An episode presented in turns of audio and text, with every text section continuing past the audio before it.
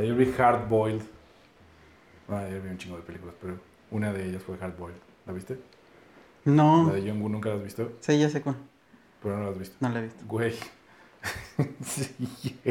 O sea, cambió mi perspectiva en todo. Como que creí que la había visto. Y dije, ah, sí, ya la vi, el coche rojo, ¿no? Y no, creo que era otra. Entonces, tiene, o sea, es que no- todavía estoy intentando entender. Toda la estructura dramática son balaceras, o sea, casi Sí, toda. sí, y sí. entonces, son como, o sea, pensando en cómo puedes organizar estas balaceras de cierta manera para que funcionen en cámara todas. Y además se ve que filma como, no sé, siete cámaras a veces, seis, cinco, ¿no? Sí. siempre es como porque se repite en muchos ángulos el movimiento exacto. Y tiene sentido porque hay... Pero hay una cantidad de pólvora, güey, y explosiones y fuego. y- Hay un plano secuencia muy impresionante. Los personajes tienen sueños. Y es- eso, es, eso es muy Sueños chido. así. No, no, no. O sea, ¿Secuencia de como- sueño? No, no, no. Tienen como sueños. O sea, ¿Deseos? los personajes tienen sueños. Ajá. No, no es que la película Ah, ya. haya sueños, sino es como, ¿cuál es tu sueño? Quiero, quiero vivir tranquilo, quiero vivir en la Antártica. Y tiene unos flashbacks así. Es la cosa más violenta y romántica al mismo tiempo que he visto. y como que parece, lo que me funciona muy chido es como que parece que va a funcionar lo que hicieron y pasa algo terrible luego, luego. Y luego parece que va a funcionar y vuelve a pasar así como... Les llueve una cantidad de pedos y mamadas todo el tiempo, güey, sin parar. Y estuvo cagado porque justo antes de esa vi Mentiras Verdaderas. Estaba como en un revival así. O sea, en, las maña- en la mañana vi cine de los... Vi Sérpico y vi como... eh, ¿Qué otra cosa vi que era muy deprimente? Vi Sérpico y vi otro... Ah, y Contacto en Francia, ¿no? Los 70 y es como...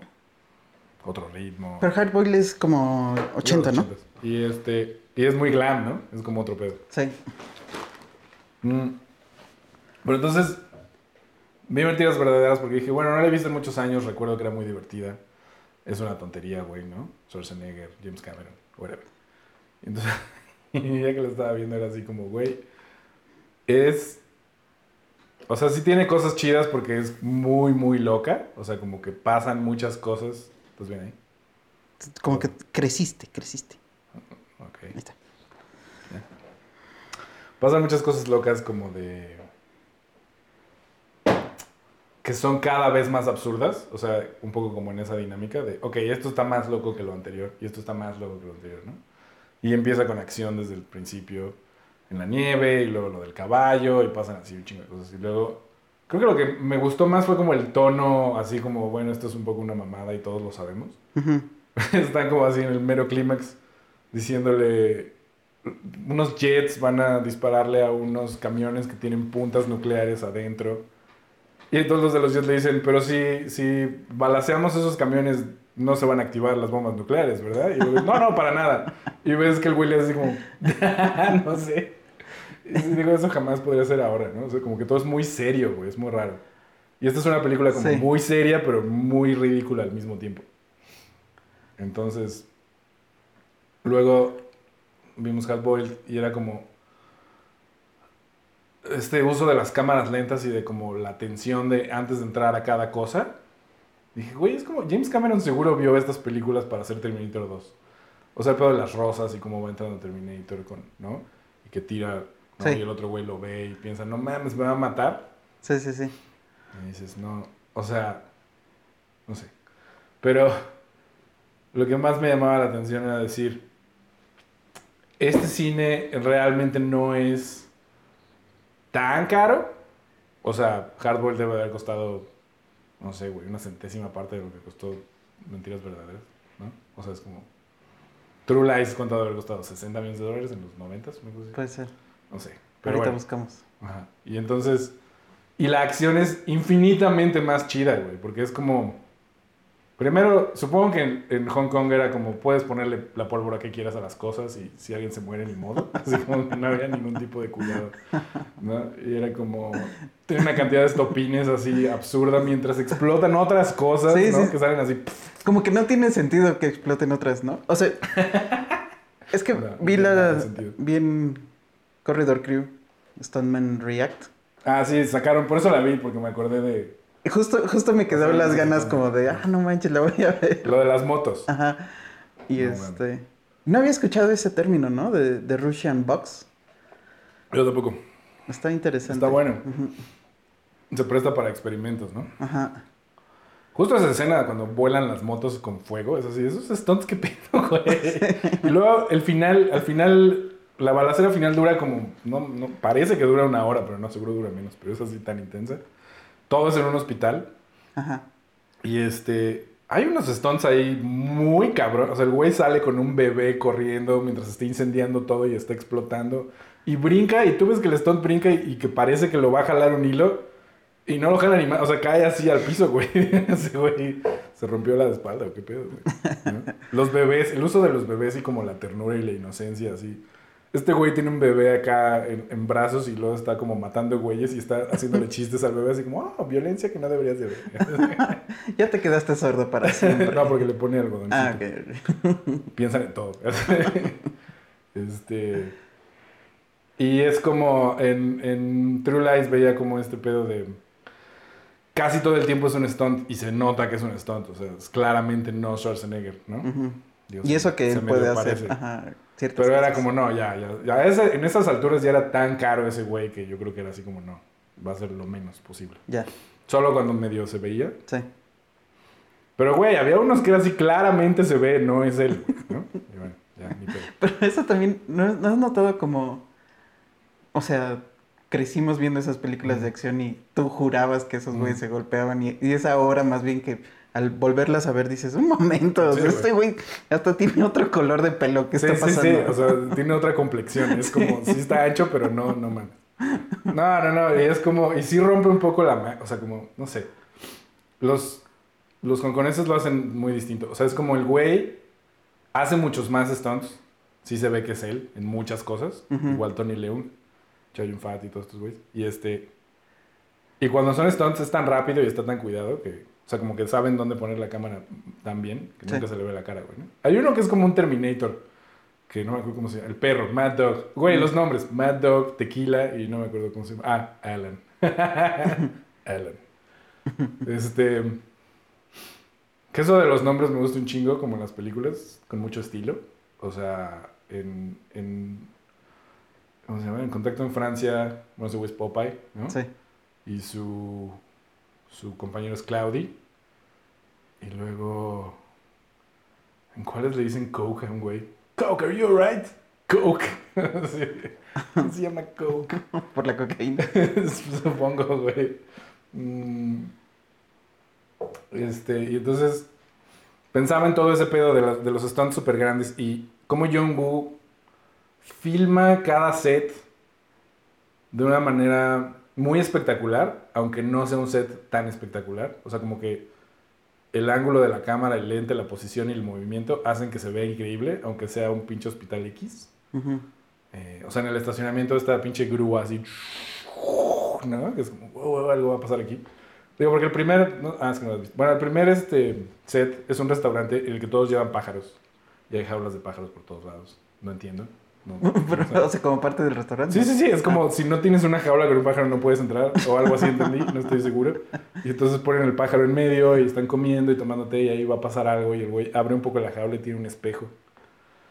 Y con eso ve a un güey y entonces hay una balacera intensa, larguísima, muy atascada. Plumas volando. No, como que no hubo pájaros muertos en ningún lado. Ah. Pero sí las, o sea, las jaulas valieron pito y supongo que los pájaros vuelan. Porque sí se ven, pero no mucho. O sea, hay tanto humo y pinche chispas y explosiones de chispas. madera, güey. Sí.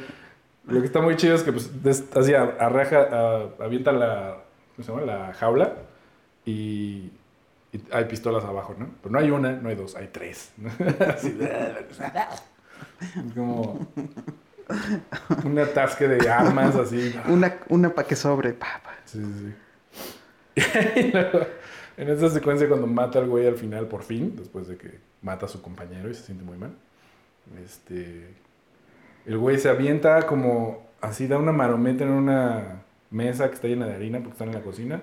El güey la estaba así rafagueando con una metralleta que, por cierto, nunca se le sacaban las balas a ninguno de esos güeyes. Jamás vi que alguien recargara una puta pistola. No como, ¿ya?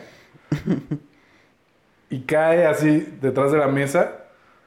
No, adelante de la mesa y cae justo al lado de él y le lo apunta en la cabeza y está todo blanco, así parece, ¿no? Como chiste. Y le dispara y se llena de sangre, ¿no? Y es así como, ah. Oh, Y luego está con su compañero muerto cuando el jefe de la policía llega a regañarlo y está así todo lleno de sangre seca con harina. Ah, Es muy chistoso, güey. Es este. Como que decía, güey. eh, el cine en México de acción. Aparte de que es inexistente ahora. O sea, como que siento que la última película con un poquito de acción que vi fue así. Matando cabos. Digo, ha habido más, pero. ha habido más. Pero no Las se de- las veo. las de los policías, es este. acción. La que vimos en Amazon. Ajá. Placa de plata, ¿cómo se llama? ¿Esa? ¿Tiene acción? Como que yo siento que había muchas conversaciones y chistes Ay, malos. Sí, exacto, no. No, no tiene acción como, no es así. No, me acuerdo que Días de Gracia tenía acción, ¿no? En teoría. También. Pero también eran como unos planos ahí raros. No sé. No voy a poner a criticar el cine de acción mexicano, solo digo, no hay mucho. no hay mucho, sí. Y no entiendo muy bien por qué. O sea, siento que es un género que le gusta mucho a la gente en México. Digo, Schwarzenegger cuando yo era niño era así como, uy, Stallone y Rocky y Sí, Rambo sí, sí. y- O sea, no las sabemos más en español Sí. Incluso cuando las ves en original es como, ¿qué está pasando, no? Como que cuesta un poquito adaptarse y después dices, ah, no, sí. El doblaje de, "Ah, estoy demasiado viejo para esto. Como- o sea, arma mortal, libro de matar y todo ese pedo, ¿no? Y es como... No entendíamos muy bien el get to the chopper. sí. Hasta después. Eso de chapa, güey. Juan Liner son famosos. O sea, ayer se aventó como seis. Y era así como. ¿Qué le dice? You're fired. Güey, es como. El güey está colgado de un misil. Y con ese misil mata al helicóptero. Son los últimos malos que quedan con él ahí colgado. You're fired. so bad. Pero bueno. Ahí estaba el cine de acción de los 80s, 70s más o menos, así como Perro Callejero y Sí. Valentín Trujillo y los hermanos Almada. Era cine mucho más barato, pero sí tenía su, su dosis de violencia, ¿no? Que generalmente eran balaceras y Balacera, persecución, persecucioncillas, putizas. Mm, y como que, digo, México se tornó un lugar muy violento en los últimos 20 años que no era tan violento, ¿no? Sí, O sea, como que en los 70s, digo, la violencia siempre ha existido y ha sido diferente, ¿no? Había mucha violencia, bueno, sigue habiendo, pero había como más violencia, así, represión estatal, como escondida, ¿no? No era como que salieras a la calle y tuvieras todas estas imágenes de horror que ahora tenemos del mundo del narco.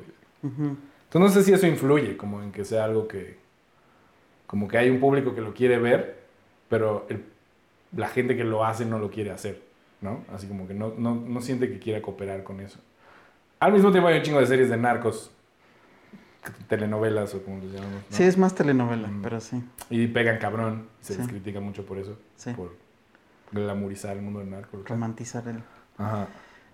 Sí, ¿qué podrá ser? O sea, un poco es como la ideología gringa de estamos ganando, lo que sea que estemos ganando. Entonces, esas películas de acción van sobre eso, ¿no? Y, y acá en México no existe esa ideología, o sea, aquí le estamos ganando, le estamos perdiendo cual- en cualquier caso, ¿no? Entonces, este... Y la violencia que, es- que existe en la realidad no la queremos este, ilustrar. Banalmente. Ajá, exacto. Entonces, cuando existe están en películas como Miss Bala, este, la Ellie, ¿no? Sí, O como sea, siempre tiene un lado de conden- condenar a la violencia. Ajá, exacto. lo cual creo que está bien. O sea, Sí. no, no es que esté bien o mal, es como, es un punto de vista Claro. narrativo. Pero, sí. Pues los gringos tienen este pedo de que pues todo, son mercado para, o sea, hay mercado para todo, ¿no? Hay cine como de todos tipos. Tienen sus modas. O sea, ese cine de acción pues ya no...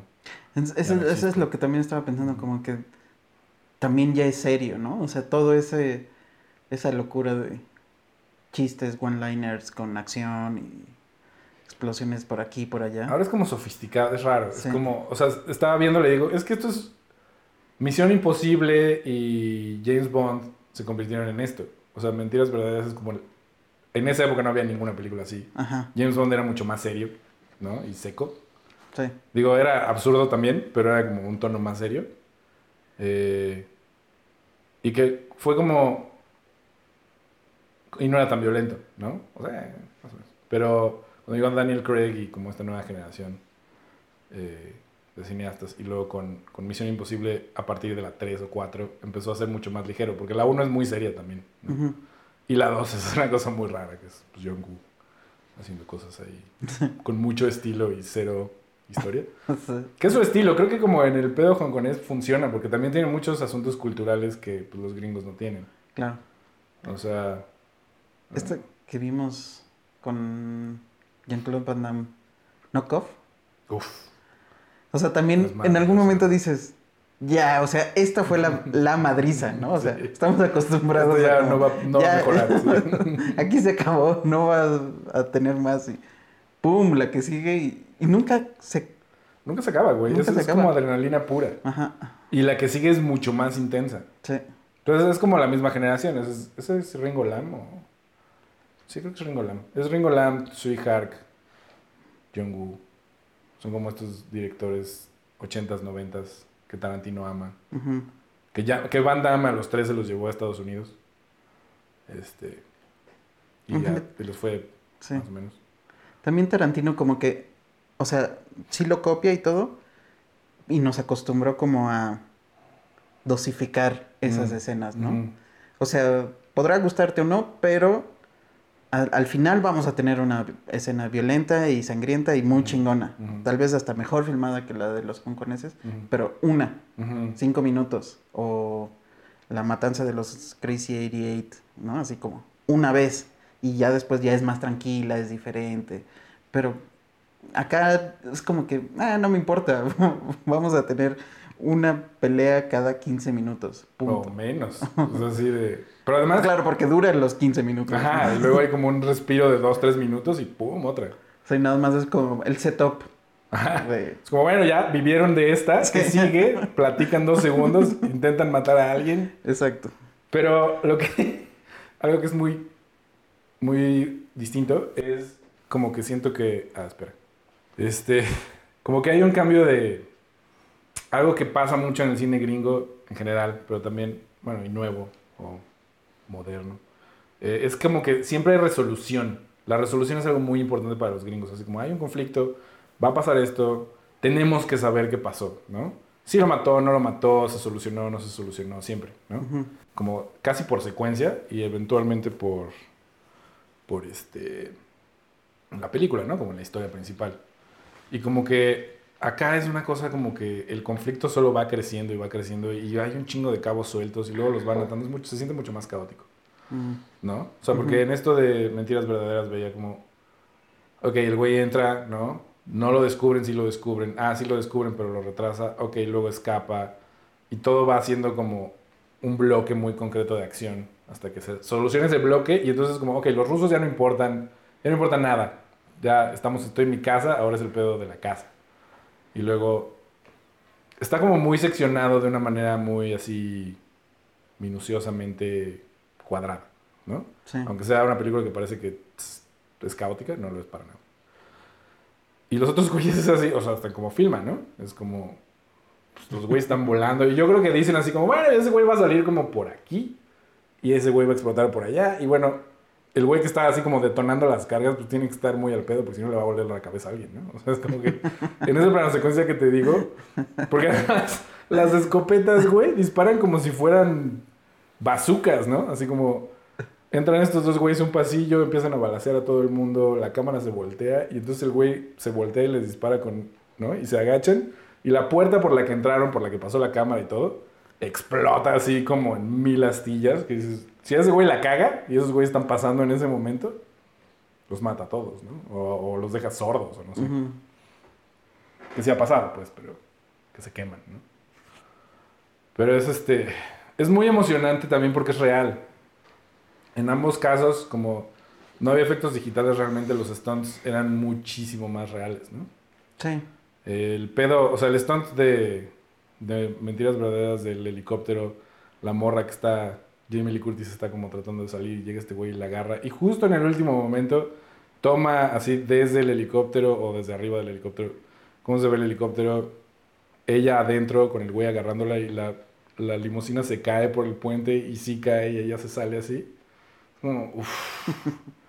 Puedes sentir el peligro. Sí, exacto. O, o sea, aunque sean tomas más abiertas para los dobles y lo que sea, sí tienes razón. eh, Esa, esa realidad es la que...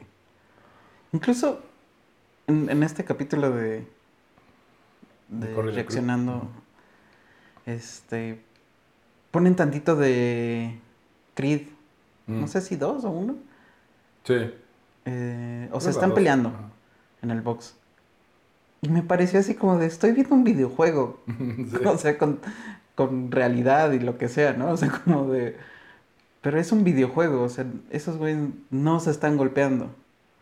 Y no son reales, están mamadísimos. Ajá. exacto. Y como que hasta dije, no, esto no está chido, o sea, Sí, no se siente el peligro. no.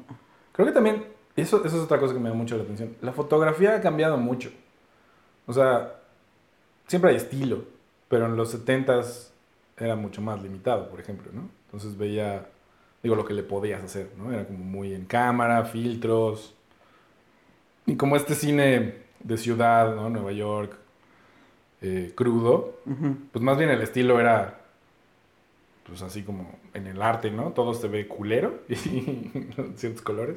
Y digo, sí está como, Contacto en Francia tiene una corrección de color así como contrastadona y todo. Sí. Pero, pero es muy naturalista, o sea, parece muy naturalista, ¿no? Se ve así como, como, no tiene demasiado detalle, güey.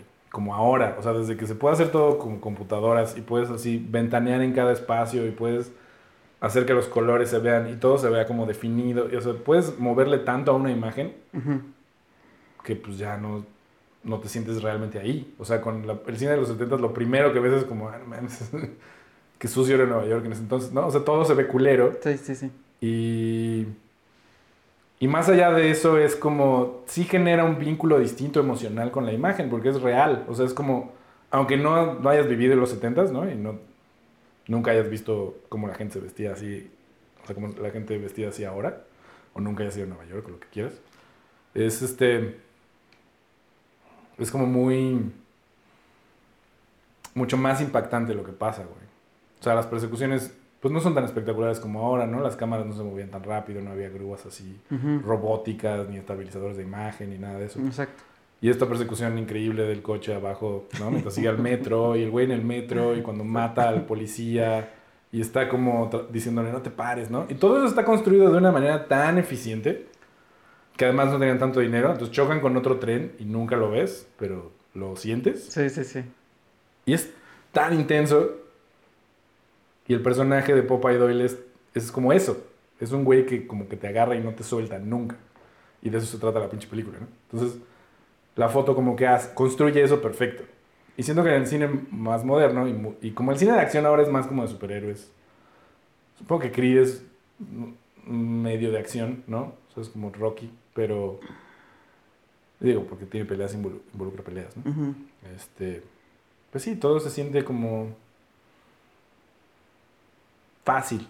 Ah, no, o sea, como, como No, muy- como planeado, como... como sin riesgos. Como, ah, estoy viendo una coreografía completada con computadora muy bien hecha, fotografía increíble, Sí, con muchos de- detalles, ¿no? Y la cámara en lugares imposibles, todo eso está padre, pues, pero es como...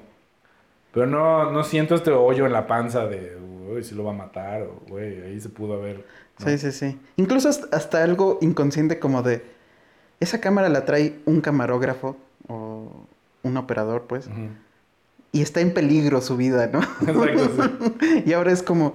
Pues esa cámara se generó o la está moviendo un robot o algo. que está sobre un coche. Ajá, exacto. ¿Qué importa, no? O sea, hasta dices, ¿por qué no se atrevieron a más, no? O sea... Claro. Sí, es como, como que esta onda de embellecerlo o que todo sea perfecto, ¿no? O sea, no, no existe el, el handshake, nada de eso. Este. Sí puede hacer que, que la misma acción sea. O sea, más bien. Por eso es que con los superhéroes la, la aceptamos, ¿no? Como de, ah, ese golpe puede des- destruir un planeta. Ah, wow. Sí, es como Goku, pues. Ajá, exacto. Ah, Porque si fueran normales, Ajá. pues es hasta aburrido a veces.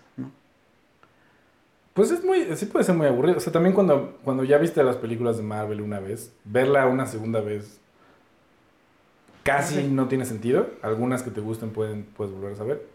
Pero justo las partes de las peleas es como la que menos... Ya no carga la misma emoción. O sea, es nueva. Porque hay, siempre hay ejércitos como de dron, así como de... No sé, güey, como... ¿Cómo llamarlos? Como clones así de computadora, que siempre son... Los malos siempre son muchos y son así como no medio humanos, pero no tanto para que los puedan masacrar y no, no los censuren. Sí, Este, y siempre son- feos, ¿no? Para que sea así como, no, no hay pedo. claro. Merecía morir porque es feo. Y. Y pues no sé, acá, güey, en. ¿Cómo se llama esta madre? En. En Hardboiled. Matan a una cantidad de gente inocente que no mames. Es así, no lo podía creer, güey. Y parte del discurso era como que los policías, es que me siento mal porque maté a un policía por error. ¿No? Porque sale un güey de un elevador y el güey está usando un uniforme de policía malo y lo confunde y, se- y se- y le dispara y lo mata. Y le dice, no. Y se empieza a traumar y otro güey, no, no, no, estás loco, no, no es cierto, no, no lo viste, ¿no? Todo ese diálogo en el elevador y cuando sale del elevador es como, bueno, sí, sí lo mataste, pero ni modo. Yo también y me sentí muy mal, me sentí peor que tú y siguen matando un chingo de gente. Es como- pero, pero todo ese pedo moral o ético de si mataron no inocentes de los malos, siempre está ahí. O sea, se habla de eso todo el tiempo y el, el pe- perro Mad Dog al malo malo le dice así como, no tienes por qué matar inocentes, o sea, que se vaya la gente del hospital, güey, ¿no? Y, y el otro le dice, a mí nada me detiene, no importa quién sea. y entonces mata a una banda así enfrente de él, porque él no les puede disparar. Ya. Y eso hace que se voltee. Entonces se disparan. Y todo el mundo se dispara. Además, todos sobreviven a una cantidad de balas impresionante. O sea, así como... No entiendo cómo es que... Lógicamente, o sea, algo con Que sí es algo como de estilo hacia el entretenimiento, ¿no? Totalmente, Entonces- es totalmente una mamada. O sea, nada, no espera, creo que no espera del espectador que, que crea que esto es Sí. posible, ¿no? Pero incluso ahori- ahorita que hablas como de la muerte de los inocentes, sí, también me pasa con las películas de Marvel como salvan a, ¿no? Un edificio entero cayéndose y la que está esperando ahí como boluda así sin moverse, Mm. la salva, ¿no? Y, es- y todos los de adentro. Exacto. Ah, eso estaba leyendo de... y en de- King Kong, Ajá. la nueva- Igual, güey, sí. Hasta eso, ahí, ahí, ahí sentí como que dijeron, bueno, sí va a haber muertes. No las vamos a mostrar así en primer plano, pero como que se siente que cuando están peleando estos güeyes, están muriendo gente. Y hasta eso dices, ¿no? ok". Pero tampoco es como muy no, la, no la mostramos, Ajá. solo es como... Pero tampoco hablan de eso, ¿no? O sea, si este chistecito acaba de matar 4 millones de personas en Hong Kong o en Corea. No, en, en- en números o que sea, no. Solo, solo te queda la, la, sensación. de La había sensación de, bueno, ahí había gente, o sea, y acaba de ser destruido, punto. No es como, como en las otras que dices, estos edificios están vacíos, ¿qué importa, no? Así. Claro. Y si no, solo son dos personas que las va a salvar ahorita alguien. Flash. Está, viste, bueno, viste el final de Invencible, ¿no? Sí, Y que justo hay todo ese discurso de que lo manda a una ciudad para que la pelea entre ellos masacre un chingo de gente. Nunca Sí. había visto así como eso, ¿no? En una cosa de superhéroes. Y leí una entrevista con este... cuando Robert se queda con se la llama. mano. Sí, con el brazo. Con Robert Kirkman, que decía que la escena más importante era esa, la del edificio. Mm, Cuando está sosteniendo el edificio y quiere salvar a la mamá con la niña. Porque dice, siempre ves en las películas o en los cómics o en todo lo que tenga que ver con superhéroes que se pelean y la ciudad se destruye. Y pues es obvio, se muere un chingo de gente, pero nunca lo ves. ¿no? Claro. Es como si no pasara nada. Y quería que se viera eso, ¿no? Y eso del brazo, que se cae con el brazo, está increíble. Y luego cuando... Sí, o sea, aunque, aunque tenga la intención de salvar a alguien, no lo vas a lograr. No, y el que tú estés ahí hace que se muera más gente. A lo mejor se muere menos gente en otro caso, ¿no? O sea, es como, ok, no mató a todo el planeta, pero esta pequeña trifulca. Lo del metro también se me hizo muy... buen Ah, sí, ¿no? O sea, acá. míralos. Los va matando con su propia fuerza, cuerpo. Sí, güey. Ese personaje Es muy perverso. Me gusta. Va a haber hasta tres temporadas, ¿no? Sí. Ahora, quiero ver si luego lees el cómic y como que te enteras del chisme antes. No es tan buena idea, porque pues ya... Claro. Digo, luego le cambian cosas, Sí. pero con The Voice le cambiaron un chingo de cosas. Pero es como... Acá me gustó la evolución, o sea, de verdad yo el primer capítulo estuve a nada de ya voy a renunciar, esto está aburrido. Nada, hasta que mata a todos. Ajá, exacto, Sí. sí, sí, dije, ¿no? Y toda esta onda de vamos a salvar primero a la gente y luego peleamos contra estos clones. Ah, sí está de hueva. Y así como que Pero justo es como, ya digo, no lo sabes en ese no lo momento. sabes en el momento. Para Pero- quien no haya visto eso, es como, ahí está como Liga de Superhéroes, que es una copia como de la Liga de la Justicia, o cualquiera de estas ligas. Los Y- Avengers. Omega Man es como el... ¿Es Omega Man? Omniman. Omni. Es como el Superman, ¿no? Que es todopoderoso. Y hay unos gemelos como extraterrestres que quieren matar al presidente y van a la Casa Blanca. Entonces todo este grupo de superhéroes trabajan en equipo para salvar a la gente, mientras, ¿no? Les impiden entrar a la Casa Blanca y no sé qué tanto. Y llega Omniman y como que nadie... No se lleva bien con nadie, ¿no? Como que todos dicen, ay, ese güey. Sí. Y, Ayuda este, muy tangencialmente. ¿no? Ajá, sí, como que podría seguramente hacer todo y no lo hace y no entiendes muy bien qué pedo. Y luego tiene su vida familiar, y, ¿no? Y ves a su hijo y es como, ah, su hijo no tiene poderes, pero va a tener, es de otro planeta, todo el pedo así, Superman. Y eventualmente citan a todos los de esta liga en su Cuartel general. cuartel, ajá. Y de la nada, Omniman nos empieza a matar a todos de una manera ultra violenta y padrísima. Como siempre quisimos ver que Superman matara a todos los demás superhéroes. Y no sabes por qué, y luego pues, toda la serie es por. Es para averiguar por qué, ¿no? Mientras su hijo se vuelve superhéroe. Y tiene muchas cosas como dilemas morales y. o éticos y. Sí, sí, Existenciales. está chido. Es Sí. como. Todos los clichés que crees que va a tocar les, les empieza a dar como un poquito ajá, la los vuelta. desmantela. Entonces está, sí está muy chida. Está en Amazon Prime. Ah. Amazon. Este. Pero bueno, todo esto te lo decía porque era como hablando del cine mexicano y la acción. Se me hace como extraño que aún la gente que no tiene problemas lucrando con la violencia no lo financie, ¿no? O sea, hay muchísima gente haciendo cine en México, hay mucha gente que hace cine comercial en México y, y solo hacen cine como comedias románticas y dos que tres de terror, no mucho realmente. ¿no? O sea, como las puedes contar con las... No, no sé. O sea, acá va a salir una ahorita con Camila Sodi, como de exorcismos. Se llama El exorcismo de alguien. Sí. No me acuerdo quién. Y antes de esa la de los fantasmas, ¿no? De... ¿Volverá? ¿Volver? Este, vuelven. Vuelven, que está chido. que está chido.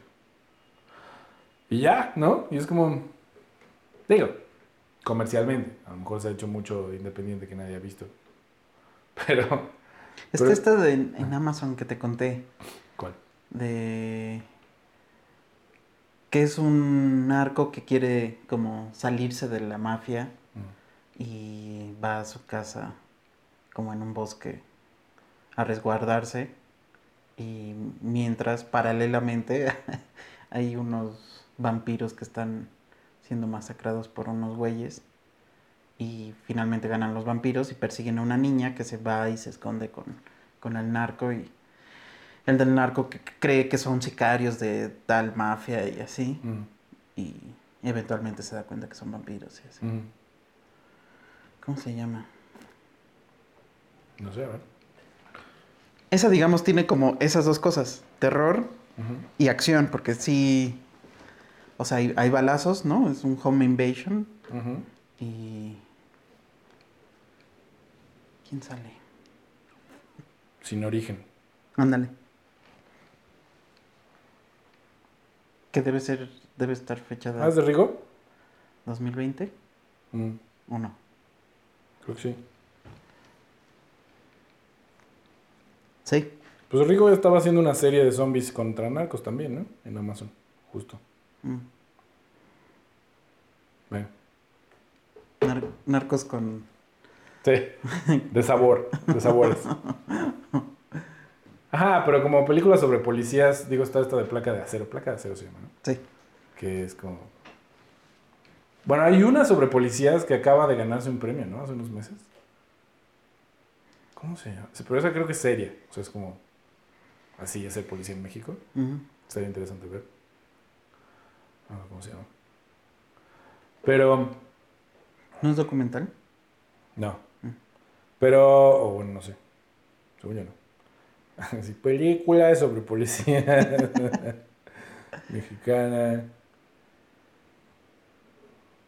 Ah, una película de policías. Así se llama.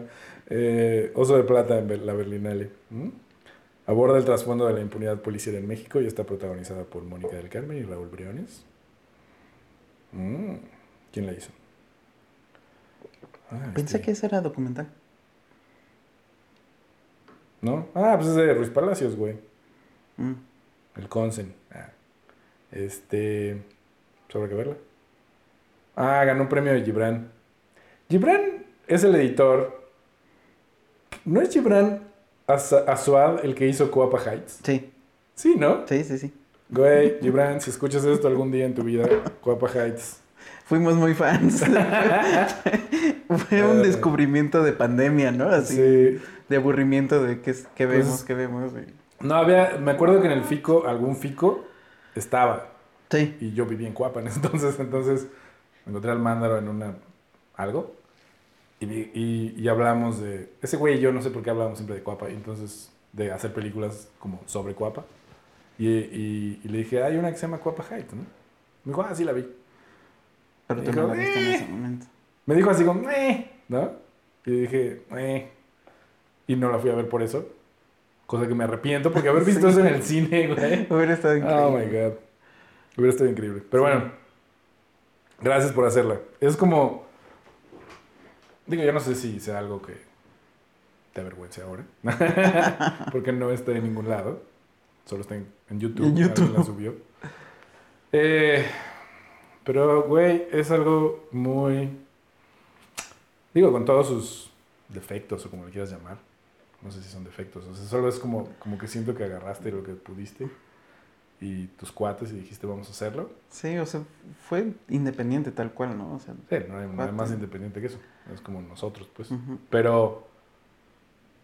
ah, o sea, como, como estilo, hay una serie de cosas que obviamente son limitadas por muchas razones. O sea, como que si hubieras hecho esa película hoy, se habría visto infinitamente mejor, se habría escuchado infinitamente mejor con el mismo dinero. Nada más porque las cámaras son mucho más chidas ahora.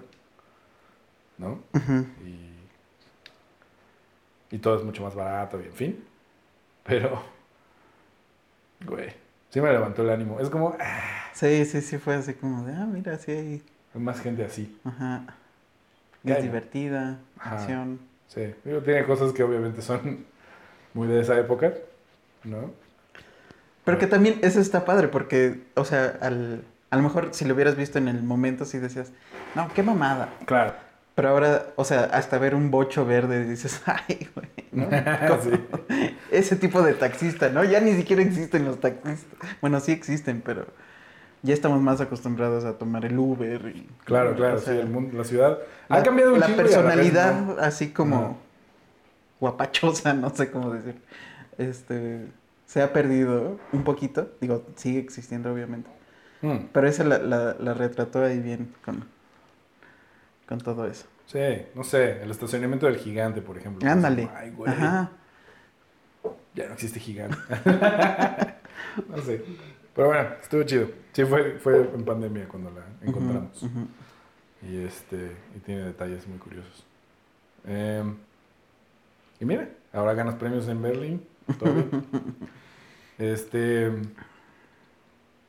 Pero era como, ok, tú y yo hacemos cine con esa idea, ¿no? O sea, tenemos cosas a nuestra disposición, amigos que son actores, amigas que son actrices, eh, tiempo, a veces, A veces.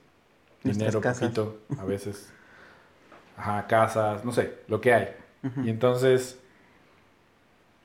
como que esta idea de, mm, de hacer cine para mí, cuando era muy niño, vino mucho de ese cine de acción de lo que estábamos hablando, ¿no? O sea, de que veía Los Guerreros y Duro de Matar y cosas así. Y decía, "Es que yo quiero hacer algo así, ¿no? Porque en México no hay algo así. Siempre pensaba así, como aquí todo lo que hay no es así, ¿no? Como que se ve más chafa, como que es más aburrido. O sea, Sí. como que si ves las películas de, justo de Valentín Trujillo y así, pues siempre hay un plano fijo así, súper feo. no sé, güey, ¿no? Y es por, por el varo, o sea, gran parte es por el varo, ¿no? Y porque era como, esto es lo que hay. Entonces ahora que han pasado tantos años que ya, ¿no? Hemos hecho de todo. Hemos trabajado en películas grandes y chicas y hemos como estado cerca de muchas cosas. eh, de filmar cortos así en una en un esquema como muy profesional con toda la gente que tiene que estar ahí este sabiendo Más gente de la que es. más sí, bueno, profesional a veces implica tener mucha más gente de la necesaria, porque es como una cuestión de seguro, ¿no? Es como, no sabemos si lo vamos a usar, pero es mejor que esté a que no esté. Sí. Como que es una lógica de fotógrafo también, ¿no? Así. Pero si las vas a usar, eh, puede ser. sí, sí, sí. Pero si no, si no están y si las necesito, hacer un pedo. Ok. Entonces, hay un chingo de gente en los sets, hay un chingo de gente haciendo, ¿no? Cosas muy específicas en cada departamento. Y, y hemos visto el resultado de esas cosas, sabemos cuánto tiempo lleva filmar algo así, ¿no? Toda la infraestructura, o sea, toda la, estructura más bien como de eh, hacer cine de esa manera, ¿no? Que es así como, ok, bueno, tienes que escribir un guion, ese guion tiene que ser analizado así ad nauseum hasta que digas, ya funciona, ¿no? Y luego alguien te va a decir, ya sea en la escuela o en IMCINE o en donde sea que conseguiste dinero, bueno, ya podemos filmar esto, ¿no? Scouting, contratar al, ¿no? a los, las casas de área, que, que fotógrafo, que director de arte. Vamos a... Que también a veces es como, bueno, en mi experiencia como de, nunca los había conocido, entonces... Ajá. así de, ah, ok, te voy a confiar algo que, ok, Quizás sea lo último que haga en mi vida. no, no te había conocido antes. Y, Sí, no sabemos ni qué pedo con la onda del uno del otro, ¿no? sí. Que digo, también Este, se aprendió de eso, pero... Claro, pero, pero así es. Y entonces, en ese esquema, como... Bueno, voy a hablar por mí, en mi experiencia, es... Ha sido frustrante casi siempre, ¿no? Desde las primeras cosas que trabajé cuando empecé a asistir producciones CCC, y luego ya en la escuela cuando estamos en el y luego con películas grandes en las que he trabajado, pues vas, vas viendo todos estos eh, elementos, ¿no? O sea, y desde cualquier punto de vista, te digo, como asistente de producción, como asistente de dirección, como fotógrafo, como todo, es, lees el guion, empiezas a formar en tu cabeza una idea de cómo va a ser, sabes como todo lo que involucra para que cada imagen y cada secuencia, cada escena, cada cosa esté filmada de determinada manera. Sabes que hay muchas cosas que no puedes controlar, ¿no? Entonces como que un poco esta estructura está diseñada para controlar lo más posible. Sí. Mm, y no creo que eso esté mal, pero siento como que en México no tenemos la cantidad de dinero suficiente como para hacer algo así. En las películas más caras en las que he trabajado, nunca alcanza, ni de cerca, güey, ¿no? Y, y podrá- o sea, eso es como relativo, porque puedes decir eso, pero bueno, la película existe, ¿no? Se filmó, se editó, se estrenó, ahí está. Entonces, sí fue suficiente, entre comillas, pero no fue suficiente para hacerla de esa manera, ¿no? O sea, se gastó mucho dinero en cosas que no siempre se ven en pantalla, así como toda esta gente que estábamos trabajando para lo mismo, si hubiera trabajado la mitad de la gente con la mitad del dinero, con, ¿no? Un poco más de tiempo y otro tipo de decisiones, yo creo que un espectador promedio podría ver esas dos películas y no podría decirte cuál es mejor, porque no es que sea mejor por eso, ¿no? Es Sí. como la cantidad de, de gente que trabaja en una película no hace que sea mejor, ¿no? No necesariamente. Sí. Digo, a lo mejor sí hay cosas muy concretas, como que visualmente está mucho más cuidado todo, porque hay pues un fotógrafo con un crew, o fotógrafa con un crew de, de cámara y unos staffs como suficientes, con mucho tiempo para iluminar y ¿no? hacer como que todo se vea chido y tenga su continuidad y no sé qué. ¿no? Pero viendo la cantidad de tiempo que se invierte en eso, estando en esos sets, ensayos, maquillaje, vestuario, luz, ok, ¿no? Bloqueo, va, vamos a hacer esta, vamos a hacer la otra, ok. Todo salió bien, los actores son buenos, la luz está chida, eh, ¿no? Perfecto. Ahora editémosla y la editan y la ves y no sientes nada, güey, nada, ¿no? Y dices, es que no, no entiendo. No tiene nada que ver con eso, eso es factura, ¿no? Y obviamente si tienes más recursos, pues la factura puede ser mejor. Pero no siento que conecte, al menos yo, con eso. ¿no? Hay, obviamente hay cine con el que sí conecta en México, pero no... Generalmente ni siquiera es el más caro. Es como... Sí, no. Sé que tiene una mejor idea o la mejor hecha, entre comillas, lo cual no sigo sin saber qué significa, pero es como... ah, tiene alma, o no sé, ¿no? Tiene algo que decir. Ujú. Entonces, hemos visto mucho cine en el mundo que se hace con muy poco dinero, ¿no? Pedro Costa, todo el cine de la nueva ola se hizo con poco dinero.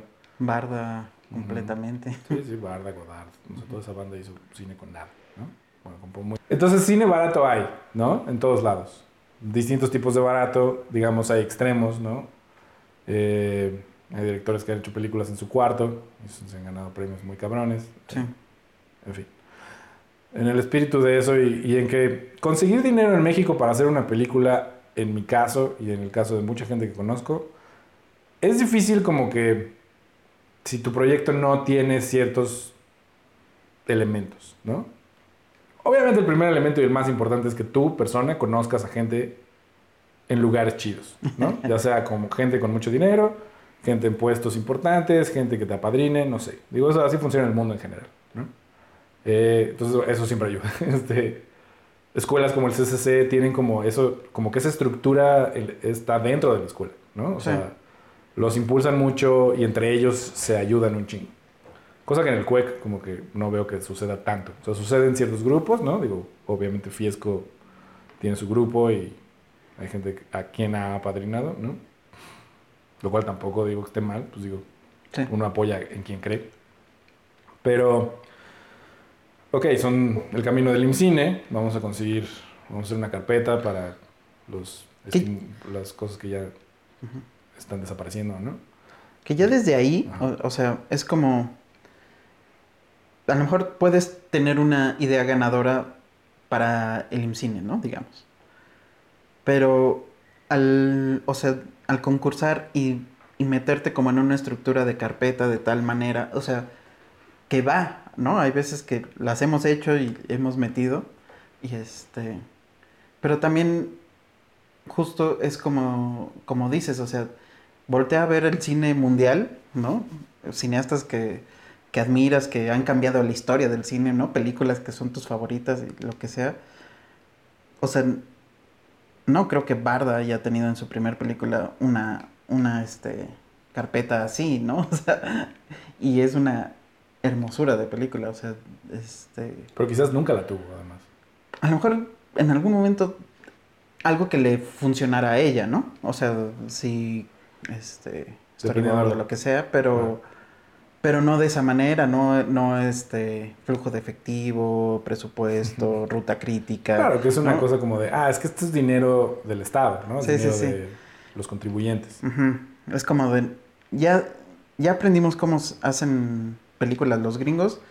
Así las vamos a hacer, pero con mucho menos dinero. Entonces, Con Pero mucho así menos necesitamos sí. todos estos departamentos y todas estas este, etapas, ¿no? Entonces le entramos a jugar a eso y lo que hemos descubierto al hacer estas películas nosotros es como de, pues no, o sea, podemos tener una idea y, un- como dices, unas amigas, unos amigos y, y nosotros, ¿no? El talento Claro. de cámara y video, digo cámara y sonido, este y ni en la edición romperte la cabeza a ver cómo resolverlo y ¿no? que quede algo mejor, lo que sea. Pero es, Pero es básicamente el mismo problema en cualquiera de las dos cosas. O sea, porque y esto lo, lo, vi, lo viví yo como director, he visto que tú lo viviste como director, filmando con esa infraestructura, ok, pero tenemos un plan, storyboard, tenemos este, todo muy, muy así construido cuidadosamente, ¿no? Continuista, exacto. así como, ok, todo está filmado, chido. Y luego lo editas y, y no jala, ¿no? O sea, como que no, no lo hiciste bien. ¿Por qué no lo hiciste bien? En mi caso, me di cuenta de eso como en, en la costra y así, que era, me concentré tanto en el diseño que se me olvidó la vida que estaba sucediendo enfrente de Ándale. mí, ¿no? Dejé de ver que el niño tenía una cierta necesidad de una cierta energía en ese momento que me hubiera podido servir para construir quizás algo mejor, güey, ¿no? O quizás decir esto no sirve, o no sé. Y la secuencia que más filmamos en chinga en ese corto, porque ya no había tiempo, se iba el sol, no sé qué. Nunca tenías tiempo en ese, ¿no? O sea, es Pues nunca tienes tiempo también. Bueno, sí, Tenía también. demasiados planos, en fin. Pero en ese momento era como, esto tengo que filmarlo ahorita en 15 minutos. Y era la secuencia de acción, golpes, ¿no? Y era justo, como siempre pasa, en la que menos preparado estaba, porque me- era la que más miedo me daba, ¿no? Entonces, así como, ay, no sé, bueno, sí luego veo. Y luego ves y se te viene el mundo encima y no viste nada. Ujú. Y entonces la vi, o sea, en mi cabeza, y dije, ok, va aquí, haz esto, va aquí, haz esto, va aquí, haz esto, ¿no? Así como, este, muy al chile, va. Esto lo tengo claro en mi cabeza, según yo, ahorita, ¿no? sí, me voy a brincar el eje aquí, me voy a brincar el eje aquí, porque esto y aquello. Pum, vámonos. Y acabamos de filmar. Y luego cuando lo edité, esa es la única secuencia que pegaba perfecto, güey, ¿no? Digo, la acción ayuda, porque la acción ayuda a que, fil- a que pegue con muchas cosas. Sí, movimiento. Pero si está chafa, está chafa. Sí, También. también. Y entonces, Fuego negro. ¿eh? Como fuego negro. ¿Cómo fue? Las Este, peores peleas jamás. sí, por ejemplo. O muchos otros ejemplos horribles. Pero. Y como que ahí me cayó un 20 hace un chingo, pensando. Esto funcionó, güey, ¿no? Y aún así no puedes, no confías en eso, porque bueno, por un lado te enseñan un chingo de cosas estructuradas, ¿no? Y quieres confiar en eso, y luego pues ves a tus directores héroes, ¿no? O sea, como Scorsese, pues planea muchas cosas, Spielberg, ¿no? O sea, como Fincher ya es el, el, el, Sí, Fincher es como el extremo, el extremo. pero pues Ridley Scott, o sea, todos dibujan, ¿no? Entonces es como ese pedo. Y dices, claro, pero esos güeyes viven en otro lado. Así, nacieron en otro país, tienen una industria que los respalda, por eso lo hacen así. No tiene nada que ver con que sea mejor. Pero existe esta noción como de, ah, es que quiero ser, ¿no? Supongo que es nuestra aspiracionalidad gringa o lo que quieras. Sí. Pero justo ves otros cineastas de otros lados del mundo y te das cuenta, ah, claro. sí, eso tiene más que ver con México, ¿no? Sí. Como los hermanos Dardenne, como Doris Dorrie, güey, o Pedro Costa, o sin irnos tan lejos, este, los hermanos Duplas, güey, ¿no? Son gringos, pero es como, Que en realidad están más basados en lo europeo. Por supuesto. Pero viene un poco de ese discurso que tienen y que yo creo que todos, todos estos cineastas y muchos más que, digo los de las Filipinas, ¿no? Que amamos, Roy Ujú. Martin y así. eh, viene de esta cosa de, pues necesito hacer cine. Es una necesidad vital en mi vida y no tengo cómo. Pero la tecnología avanzó lo suficiente como para tener estas cámaras y estos micrófonos mucho más cercanos Sí. a lo pagable. Y que tienen resultados que obviamente serían mejores si tuviéramos un sonidista con su microfonista y unos Sennheiser y todo el tiempo del mundo y Sí. repetir, ¿no? Pero se escucha, ¿no? Se escucha como es, que es como... No es tan perfecto, Ujú. pero justo pues, no es cine perfecto, ¿no? Es otra cosa. Ujú. Y descubriendo eso, como que siento que le pegamos una beta, que digo, cada quien vive su vida diferente, entonces no es como que, ah, lo descubrimos nosotros primero, pues todo el mundo ha pasado, quizás mucha gente que haya pasado por esto, ¿no? Y que lo haya hecho y quizás no, no le haya parecido un resultado lo suficientemente chido como para que alguien más lo viera. También he sabido de eso, ¿no? O sea, bueno, hace una película así, chingue su madre. Y luego la editan y la ven y dicen, esto no lo puede ver nadie. Entonces ahí es donde entra mi duda de si no sé si yo tengo estándares muy bajos o, o tenemos, ¿no? Pero yo considero que no. O sea, me gustan nuestras películas y nuestros cortos que hacemos con tres pesos. Pues, Pensando un poco como en que llevamos dos años, o sea, como para hacer un timeline, ¿no? Como que hacia mediados del 2018, era así como estoy desesperado de filmar, tú tenías un trabajo o algo así, o acababas de ya no tener un trabajo, ¿no? Sea, porque tenías un trabajo estable.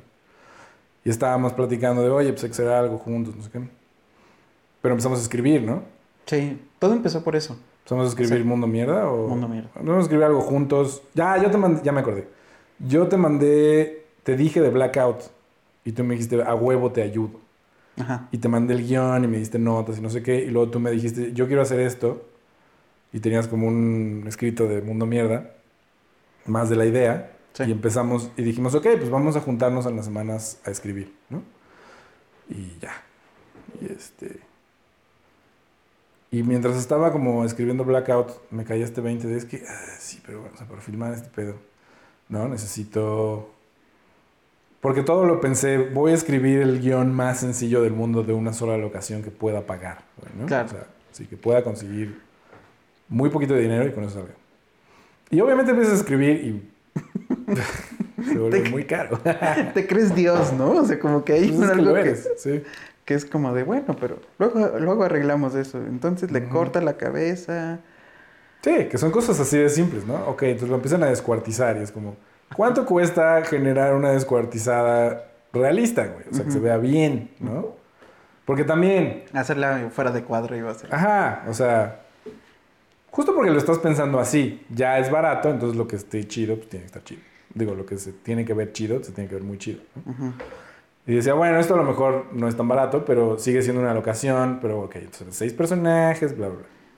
Y ya que lo escribí tres tratamientos y lo leyó un chingo de gente y así, me desesperaba cada vez más porque era como, después de este proceso, o sea, lo voy a reescribir otras cuantas veces sea necesario, ¿no?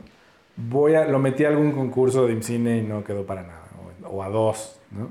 Se, y era así como, es el tipo de película que nadie realmente quiere hacer si no eres alguien, supongo, no lo sé, no tengo idea. Pero mientras estaba desesperado por eso y sentía como, pues es que puedo pasar 10 años buscando dinero solo para esto, ¿no? Mientras ese año escribí otros dos guiones, uno por encargo y así, y decía como, he escrito mucho ya, ahora, y me sigo sintiendo bien lejos de, de llegar a algo que pueda convertirse en una película, ¿no? Porque escribir sigue siendo algo muy abstracto. O sea, así Ujú. como, ok, bueno, sí, queremos que sea más o menos así, pero ¿y luego. Y fue cuando como que te dije, güey, ¿por qué no hagamos algo así? Con, pues tenemos esta cámara, ¿no? Yo acababa de comprar el sonido, entonces era como, pues, tenemos micros Sí. y chingue su madre, ¿no? Su luz natural, un person y así. Entonces se me ocurrió diciembre y entonces escribí el guion que era un dibujo en espiral con ciertas acciones, ¿no? Y como Sí. Bloques. sí. Hablé con Baruch, que acababa de conocer más o menos, y me parecía como que tenía una energía que me, que, que me, se me hace muy similar a lo que estaba Habíamos pensando. hablado de esto de cómo castear, cómo hacer casting, ¿no? Que Mm. teníamos como dudas de lo pones a actuar, a decir unos Sí, diálogos. Leer una escena. Y de pronto fue como, ¿y si nos cuentan una historia así de, güey, de tu vida, ¿no? Así como una anécdota. Y, Cuéntame algo que te ha hecho sentir muy triste, algo que te ha hecho sentir muy feliz. y me y acuerdo es- que, que le hiciste a él. Sí, Y, la que- y y cuando vimos fue como de, ay, güey. como que... Eso es raro, porque es otro tipo de cine, ¿no? O sea, como que siento que a lo mejor un... Sí, un casting en el que pues, le das una escena, la lee, te hace preguntas sobre el personaje o no, y él interpreta algo y tiene como ese tiempo para convencerte. Parece raro. Sí, Como que prefería saber más cosas de él como persona, qué siente con ciertas cosas, cómo demuestra sus emociones en la vida real. Porque además iba a ser una película así, ¿no? O Ujú. sea, es como, esto va a estar involucrado con el mundo real, entonces son estas situaciones planteadas dentro de la realidad, ¿no? O sea, tú eres un personaje que tiene este pasado y está pasando por esto, pero estás en la calle rodeado de gente real, viviendo sus vidas, a los cuales pues vas a, vas a interactuar con ellos y vas a interactuar con ellos como el personaje, ¿no? Y sí fue mucho más útil saber cómo reaccionaba él. Y ya con los castings que hemos hecho después de eso, que digo ya han evolucionado, ha sido mucho más claro, ¿no? O sea, como, ah, ok, esta persona nos puede dar esto, tiene esta imaginación o no, ¿no? Si se encuentra ante una disyuntiva de qué hacer, va a tomar esta decisión que es quizás la más fácil, pero lo hace muy bien, o quizás no es la más fácil y es rara, pero es original. Y hemos encontrado como que eso nos dice más de los actores que, que eso de leer una escena ya. Sí. Para nuestro... Sí, los diálogos como que los, los encapsulan o no sé y termina siendo todo falso, entonces... Sí, es raro cuando les das un diálogo, como, o, o deja un diálogo. Cuando es un personaje muy arquetípico, como cuando hablábamos de del güey este teniendo un ataque de celos. Ajá. Y era así como, yo no creo que el actor que lo hizo sea mal actor, pero se fue a unos lugares tan comunes porque a lo mejor, pues claro, sonaba un personaje muy arquetípico, ¿no? Como muy, ah, es así y así, y habla así y dice estas cosas y, y, es como, pues fue aburridísimo de entrada. Sí. Entonces, a lo mejor él es capaz de hacer otras cosas, pero hay que darle ese hilo, ¿no? Sí. Que es como, por eso descubrimos ya filmando diciembre, que era como ante la absoluta libertad, bueno, no absoluta, pero muy cercana absoluta de, ok, tu personaje tiene que, quiere esto, ¿no? Este es su objetivo de esta escena y todo lo demás, pues ahí a ver qué pasa. y solo hay una toma, por cierto. Y es como, ok, ah, ok. Y se desenvuelve y entonces tú ves, porque claro, dura media hora, ¿no? O una hora la escena en tiempo real, filmándose. Y ves cómo se desenvuelve la realidad y cómo en a ratos es maravillosa y a ratos pues es como la realidad, ¿no? sí. Pero tienes todas estas oportunidades de, estar presenciando algo muy similar a la realidad. Dentro de la realidad además, ¿no? Y es como, como que es una textura muy distinta. Y eso fue como que lo, lo que dijimos ya a la hora de editar. Con este miedo de, güey, filmamos todo este material y pues no estoy seguro hasta el 100% de que haya una película aquí. Y quizás mucha gente dirá que no, pero yo estoy convencido de que sí. Este, porque además hemos visto una cantidad bastante grande de cine y hay mucho cine así, ¿no? No es como que digas, ah, esta película, nunca he visto algo así. No, pues hay mucho. este, no es para todo el mundo, eso sí. Sí. Eh, pero también creo que, o sea, antes de pasar como a, esa parte de la post-edición que dimos, creo que desde el primer día como que vimos esta onda de, ok, tienes un objetivo muy claro, ¿no? Que es, necesitas dinero para hablarle a tu amiga y que te venga a rescatar. Y el actor, tanto nosotros como él, este, se la pusimos difícil y, y como que hubo tantas este, maneras de llegar a eso que que hasta se volvía un poco frustrante, ¿no? Entonces, este, y se empezaba a olvidar incluso parte de la misma realidad que era, güey, dormiste en la calle y estás crudísimo, te sientes de la verga, ¿no? O sea, no quieres caminar, incluso, ¿no? Y de pronto ya llevábamos así como dos horas caminando, corrimos media cuadra, nos enteramos después que corrimos media cuadra y sentimos que habíamos corrido un kilómetro.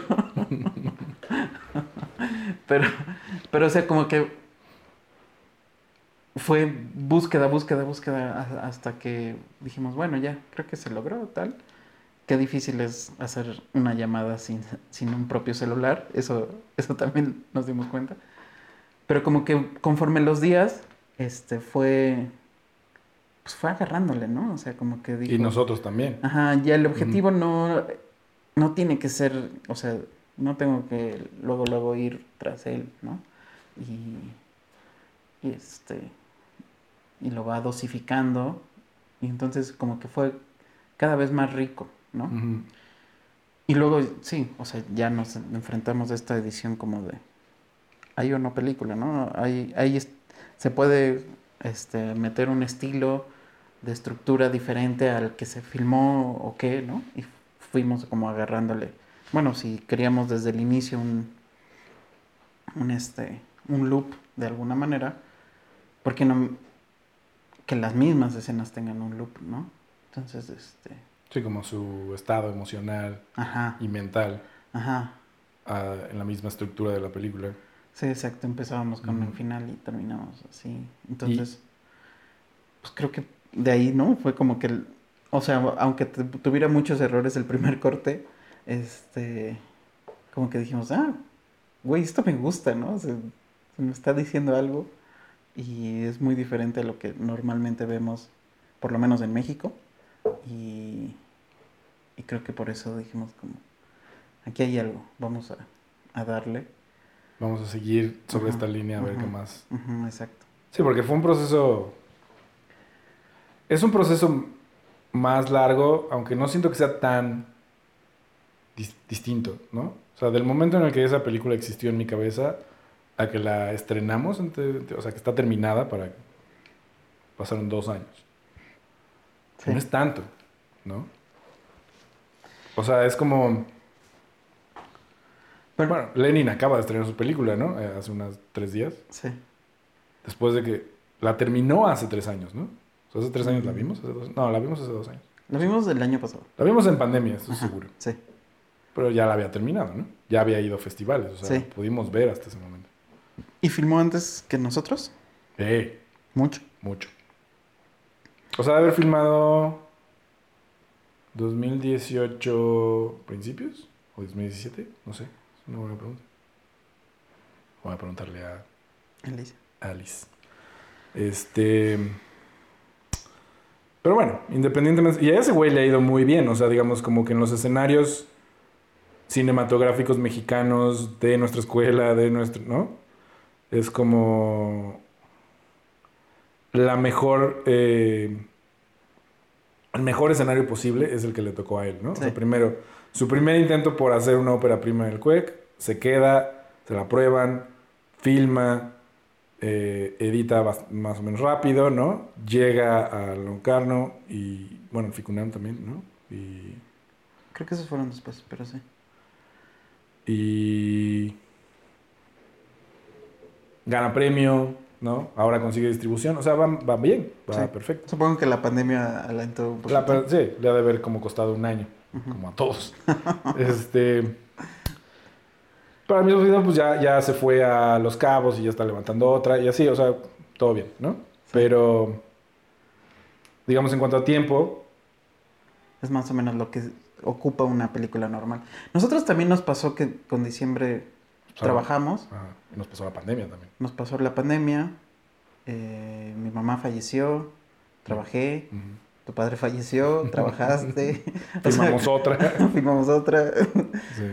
Y luego o sea, hicimos. real- realmente, o sea, pud- si nada de esas tragedias emocionales, familiares y económicas, por otro lado, ¿no? Porque si Claro. tuviéramos dinero, dije, ah, ya, Exacto. este, hubiéramos terminado mucho más rápido. Sí, claro. O sea, el doble de rápido. Y digo, también eh, esperamos tiempo por cosas, ¿no? O sea, metimos el corte a Work in Progress de ah, San Sebastián. San Sebastián. y no se quedó, entonces bueno, ahí esperamos tantito. Luego intentamos este, ver cuánto nos costaría hacer el diseño sonoro en un lugar así como chido, ¿no? Con un diseñador sonoro muy chingón. Pero que Y incluso... muy buena onda. Ajá, exacto, que también maneja películas maneja chiquitas. películas o sea, chiquitas no- y vio la película y dijo, pues, güey, Tienes como algo. que hay algo aquí que quiero hacer y pues podría hacerlo por tanto y nosotros dijimos, ojalá tuviéramos esa cantidad de dinero, pero no, no estoy diciendo que sea caro porque no era caro, creo No. que era un precio bastante chido, pero y más porque viendo su trabajo es un güey muy, muy chingón. Pero no nos iba a alcanzar nunca, güey, ¿no? Y luego también, ok, ponle, hacemos comerciales y ahorramos y no sé qué y pagamos ese pedo, ¿no? Eh, perdería un poco el propósito del tipo de cine que estamos haciendo, que es como, pues, tenemos que hacer cine realmente independiente, ¿no? Que obviamente somos ya privilegiados por poder pensar en eso y tener equipo, o sea, también Sí, no es que no lo seamos, ¿no? Pero, pero la idea un poquito es, es re- realizarlo, pues eso, como en casa, ¿no? Como artesanalmente, ¿no? O sea, exacto. Sí, como encontrar algo que además podríamos comunicarle a más gente y decirles, pues puedes hacer cine de esta manera también, ¿no? Y va a funcionar un poco así o un poco asado. Digo, es que mucho tiene que ver con nuestra manera de ver las cosas. O sea, como que siento que Diciembre es una película que se hace así porque así veo yo las cosas, ¿no? Si alguien más con esas mismas herramientas lo hace diferente, digo, lo intenta hacer igual, va a ser muy diferente. Igual es mejor, igual es peor, no lo sé.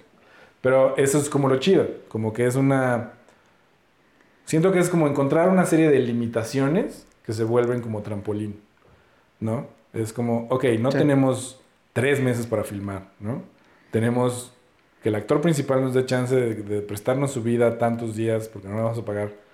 Este, pero es, digamos, es dueño de su sueldo, eh, ¿cómo se dice? Su, su sueldo hipotético, que es como su porcentaje en la película. Ok. Entonces, tenemos ese tiempo. Y no es todo el día. No es todo el día. O sea, como que está diseñado para filmar, filmarse en circunstancias muy libres, pero que a la vez son muy limitadas. Ujú. Es, tenemos, hoy vamos a filmar tal escena, ¿no? Ahora, esta escena pueden ser varias secuencias, puede ser solo una, pero es el encuentro entre estos dos personajes y lo que este personaje quiere de este y lo que este quiere de este, y vamos a verlos interactuar hasta que se, se solucione, o no se, o sea, haya resolución o no, pero bueno, tenemos, ¿no? Este tiempo. Sí. Y es una cosa muy de feeling también, o sea, como de estar presente en la escena y decir, ok, ya tengo lo que necesito, esperaba esto, me dio otra cosa completamente distinta, pero ya está aquí. Y siempre es una apuesta un poco, porque luego lo ves y dices, "Eh, eh", o luego lo ves y dices, no mames, pensé que no, y sí. Y este, y ya, entonces, mm, si te empiezas a meter a filmar dos tomas, o cuatro, o seis, ya, olvídalo, güey, ¿no? Si te empiezas a hacer setups, olvídalo, güey. Si te pones a iluminar, olvídalo. Nunca va a estar bien, nunca vas a llegar a lo que tienes en la cabeza.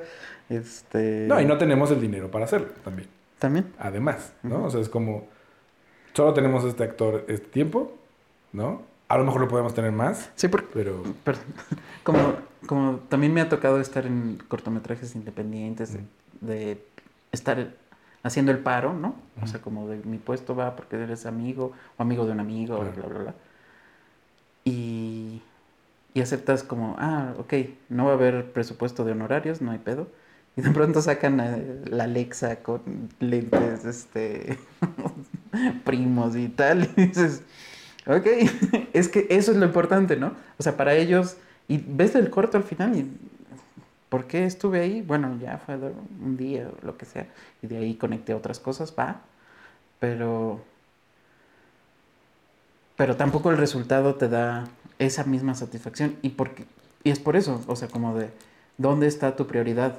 Y acá, o sea, justo la prioridad no es la cámara, ¿no? No es este, o sea, es, es lo que está enfrente, y lo que está enfrente se, se está construyendo y se está dejando vivir. Entonces, este, pues siempre le hemos encontrado, ¿no? O sea, aunque a, ve- a veces que, que el- en, la edición decimos, "Eh, no sé, no, no me convence, tal. Simplemente es como, este enfoque no lo estamos viendo de la mejor manera, ¿no? Este, y no siempre es reducirlo, ¿no? El- Sí, entonces, hemos aprendido como que hay cosas, nociones correctas del cine que no son correctas para nada. Es como... eh, Todo depende de qué sea lo que estás queriendo hacer, ¿no? Y así como descubrimos, ah, esa primera secuencia de diciembre que hicimos ultra caótica porque ese güey se estaba pasando por lo caótico de, de dónde estoy y no sé qué, dejó de funcionar o no funcionaba tan bien porque era un poco, era menos creíble, ¿no? Como, pues es que no te despiertas así, güey. ¿no? O sea, ugh. Entonces tiene que tener otro ritmo. Ajá. Y en, y en ser más largo se siente distinto. Y es como decir, hay gente a la que le gusta menos, hay gente a la que le gusta más. O sea, mucha gente decía, es que es como muy lento y no, no- no sé, es como, pues sí. Pero es que el personaje está pasando por eso ahorita, ¿no? Ujú. Y para nosotros ya quedó como mucho más claro que se siente así, que es, es una Sí. circunstancia tal, ¿no? Porque al principio parecía como de, ok, despierta, y luego luego empieza un montaje de música y de locura y tal, que a lo mejor puede estar padre, pero era como, como de, ah, ok, es ese tipo de película rarita, ya te como que te vas hacia atrás, y si te gustan esas películas raritas, pues va, pero si no dices, ah, entonces aquí no, no pasa nada, o sea, Sí, se sentía hueco, ajá, porque realmente no estaba pasando nada. Era Exacto. mucho montaje exacto. estridente. Y es como. Está regresando a la realidad, ¿no? Es como acabas de salir de un portal. ¿Dónde estás? ¿Qué sigue? ¿Quieres dinero? Y empieza a construirse así. Tú siento que tiene mucho más sentido, ¿no? Sí. Tanto dramático como narrativo. Y en general las escenas se, se construyen así. Nos hemos dado cuenta como que las películas que podemos hacer y que hemos estado haciendo tienen, tienen que tener mm, un sentido emocional, que es algo que como que nunca había entendido bien antes. Que a la hora de escribir es muy distinto para mí. O, o- o no lo había agarrado, pues, pero es como, ok, estoy tratando de describir como un estado emocional con toda la película. Y, y todo gira alrededor de eso, es como el tema, en realidad. Pero es un, pero es un estado emocional indefinido, o sea, es como medio abstracto, ¿no? No es que esté triste, y es, no es que esté como pasando por un mal momento porque se murió mi papá y mi mamá está loca. O sea, es como, son cosas que, muchas cosas que construyen una sola cosa. Con diciembre creo que es como, eh, como desapego con todo, como incapacidad de conectar con algo, ¿no? Y eso fue como algo que encontramos, como que cuando lo estaba escribiendo estaba ahí, pero no estaba tan claro. Cuando lo filmamos estaba ahí, ¿no? Es como es que sí, pero no. O sea, lo intentas, pero no pasa nada. Y ya que lo editamos es como, claro, esto, de esto se trata. Si está ahí, hay que como cada escena construirla para que comunique de la mejor manera eso. Y es como que narrativamente a veces eso no tiene sentido. Y eso es chistoso, como encontrar que, pero ¿por qué se va? ¿No? O sea, el güey tiene todo. Le están diciendo, ven a dormir a mi casa, te doy de comer. ¿No? Los hombres siempre piensan así, se la va, puede coger, ¿no? Exacto. Todas las mujeres dicen así como, "Ah, esa morra está bien rara. Así como- Y no se trata de eso, es otra cosa, es otro tipo de persona. Y eso es, eso es como lo que es chido, es como, ah, descubres que este cine le habla a ciertas personas, ¿no? Y la gente que ha pasado por esas cosas como yo o como nosotros, sí conecta con eso. Digo, ah, claro, me he sentido así. He sentido que no quiero pensar, he sentido que no siento nada, pero en realidad sí, pero no sé qué es Sí, sí, sí. y quiero como estar acompañado, pero no. Entonces, para gente que no ha tenido eso, es, es muy conflicto. Es como, es, que ¿esto qué es? Esto no se trata de nada. Se trata de eso. Eh, y así como ese proceso, pues em- empezamos el canal de YouTube y entonces hemos estado haciendo cortos con esas mismas reglas, variándolas un poco dependiendo de qué es lo que queramos, como encontrándole el, como el punto nodal a las cosas que queremos decir, ¿no? Sí. O sea, como eh, discursivamente y experimentalmente, porque tiene mucho que ver con la forma. Vamos a hacer un corto como el último que hicimos, que son dos planos secuencias, este, eh, filmados al mismo tiempo, en tiempo real, ¿no? Tú, tú arriba, yo abajo, dos actores, se contagian el suicidio y vemos qué pasa, ¿no? Y tenemos estos elementos visuales, estos elementos estéticos, sonoros. Los actores saben qué tienen que hacer hasta cierto punto. Lo demás es bienvenida a su... Improvisación. Ajá, y lo que quieran colaborar, que es lo más chido que hemos descubierto también, Sí. creo. Como hablar con los actores de otra manera. Que a algunos actores les cuesta más trabajo que a otros. Hay otros que viven así como peces en el agua. Sí, ¿verdad? Esto es increíble. Y otros que dicen, "Pero es que no sé. Pero siento que ese pedo de sentirte con la responsabilidad de que es solamente una toma y órale, Ujú. a todos nos pone en el mismo nivel. Ya no importa si la cámara es gigante o no, ya no importa, o sea, es como solo tenemos una. Sí, estar presente, ¿no? Porque, o sea, lo hemos visto en, en trabajos, o sea, ya estamos enfermos con el celular, ¿no? O sea, ahorita estamos así como... y Quiero este... verlo. Y pues los otros están como más al pendiente de a ver qué asistente de producción, maquillista me toma fotos mientras, ¿no? Y entonces ya no estás ahí y, y acá hemos perdido, ¿no? Hasta making of nosotros mismos porque estamos tan concentrados de... Y somos solo tú y yo, entonces, este... Sí, es difícil de hacer making of y la película. O sea, así como dices, la- las reglas de... Que es más una regla como de... Vamos a terminarlo. Que Exacto. un manifiesto así tal cual... O sea, sí se, pare- se podría parecer al Dogma 95, pero no tan... Tan estricto, ¿no? O sea, es más este... Hagámoslo con lo que tenemos, ¿no? Entonces, este, sin un guion dialogado, ¿no? Con la improvisación, con este lugares reales y tal. Pero hemos, o sea, justo en, en, en los cortometrajes más que en las películas, este, hemos jugado con géneros, ¿no? O sea, un poquito de fantasía aquí, un poquito de terror aquí, este... Videoclips, Ajá, exacto. documental. Exacto, entonces, este... Y pues han, han gustado, los ha visto pocas personas. Un asunto de distribución. Pero nos ha ayudado también, ¿no? O sea, como que si vemos que podemos hacer esos con lo, lo mismo que con las películas, con lo que tenemos, es como de, cuando tengas un poquito más, pues, va a ser así como Claro. mucho más fácil.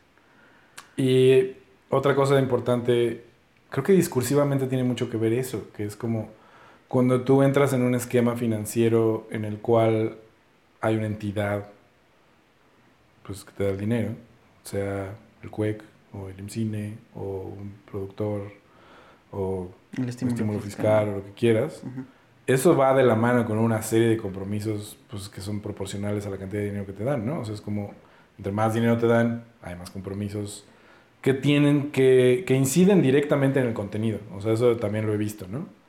El caso más privilegiado, digo, por, por decir lo que está sucediendo ahorita, es Lenin es un caso muy privilegiado porque, digo, sí hay, obviamente hay un compromiso de, de contenido porque lo que escribió le gustó a la gente del CUEC lo suficiente como para decir va.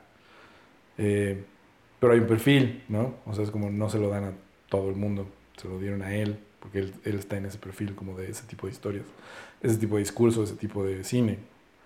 Que no estoy diciendo que sea malo o bueno, solo es uno. Sí. ¿no? Y es como en el cine también, es como, pues es este, ¿no? Hay como este tipo de películas, son las que nos gusta hacer aquí. y este tipo de películas, no. Y a los productores igual, así como cuando Bimbo pues, te da dinero, de eso no puede haber sexo, no puede haber, ¿no? Violen ni sangre. Sí, sí, sí. Ok. En eso ya esta- van directo con las comedias románticas, vámonos. Aquí, Claro, y que además tienen que ser tradicionales en el sentido de hombre y mujer, ¿no? Ah, sí. Ella no puede ser independiente, no puede ser. Así, ok, está bien. Ok, estamos en los 50. Acá estamos rompiendo paradigmas. No se va a quedar con él. ¡Ah, wow! Sí. Sí, tal cual. Se casan. Tiene una pero- amiga lesbiana. Exacto, tiene una amiga lesbiana. ¡Wow! Cual, sí, sí, sí. Estamos en otro pedo. Y entonces, Hablan de sexo. Uf. exacto, habla de sexo libremente.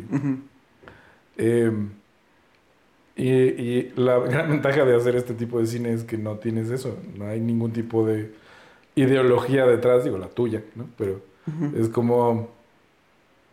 Es mucho más. Aparte de que es libre, tiene mucho que ver con la gente que lo hace. O sea, algo que me llamó mucho la atención que también descubrimos fue. Como estábamos filmando enero, en esa escena final en la que Danae tenía que hacer algo que no decidió no hacer porque no sintió que el personaje lo haría. E- Es como algo que descubrió, que yo descubrí así como, ah, pues eso tiene sentido. Tiene sentido. O sea, este personaje es ese personaje. Como que siento que en otra época me dicen, no, no, no, sí hazlo, ¿no? Así como, eso está en el guion. Así, no, igual y no, y está chido. Sí, sí, sí. Mm, como que le añade algo mm, orgánico, me cae esa palabra, pero orgánico, sí, está, está vivo, ¿no? Es, es- es cine vivo, no Sí, es sí, sí. este. No está tan diseñado. Como- O sea, porque incluso en esta escena que hablas, o sea, tenemos esta onda de si no me esfuerzo, no, no vale, ¿no? O sea, estos llamados de 18, 24, Si no filmo todo lo Ajá, que puedo filmar. Explotación máxima de todos los recursos de todos y porque esto vale la pena, ¿no?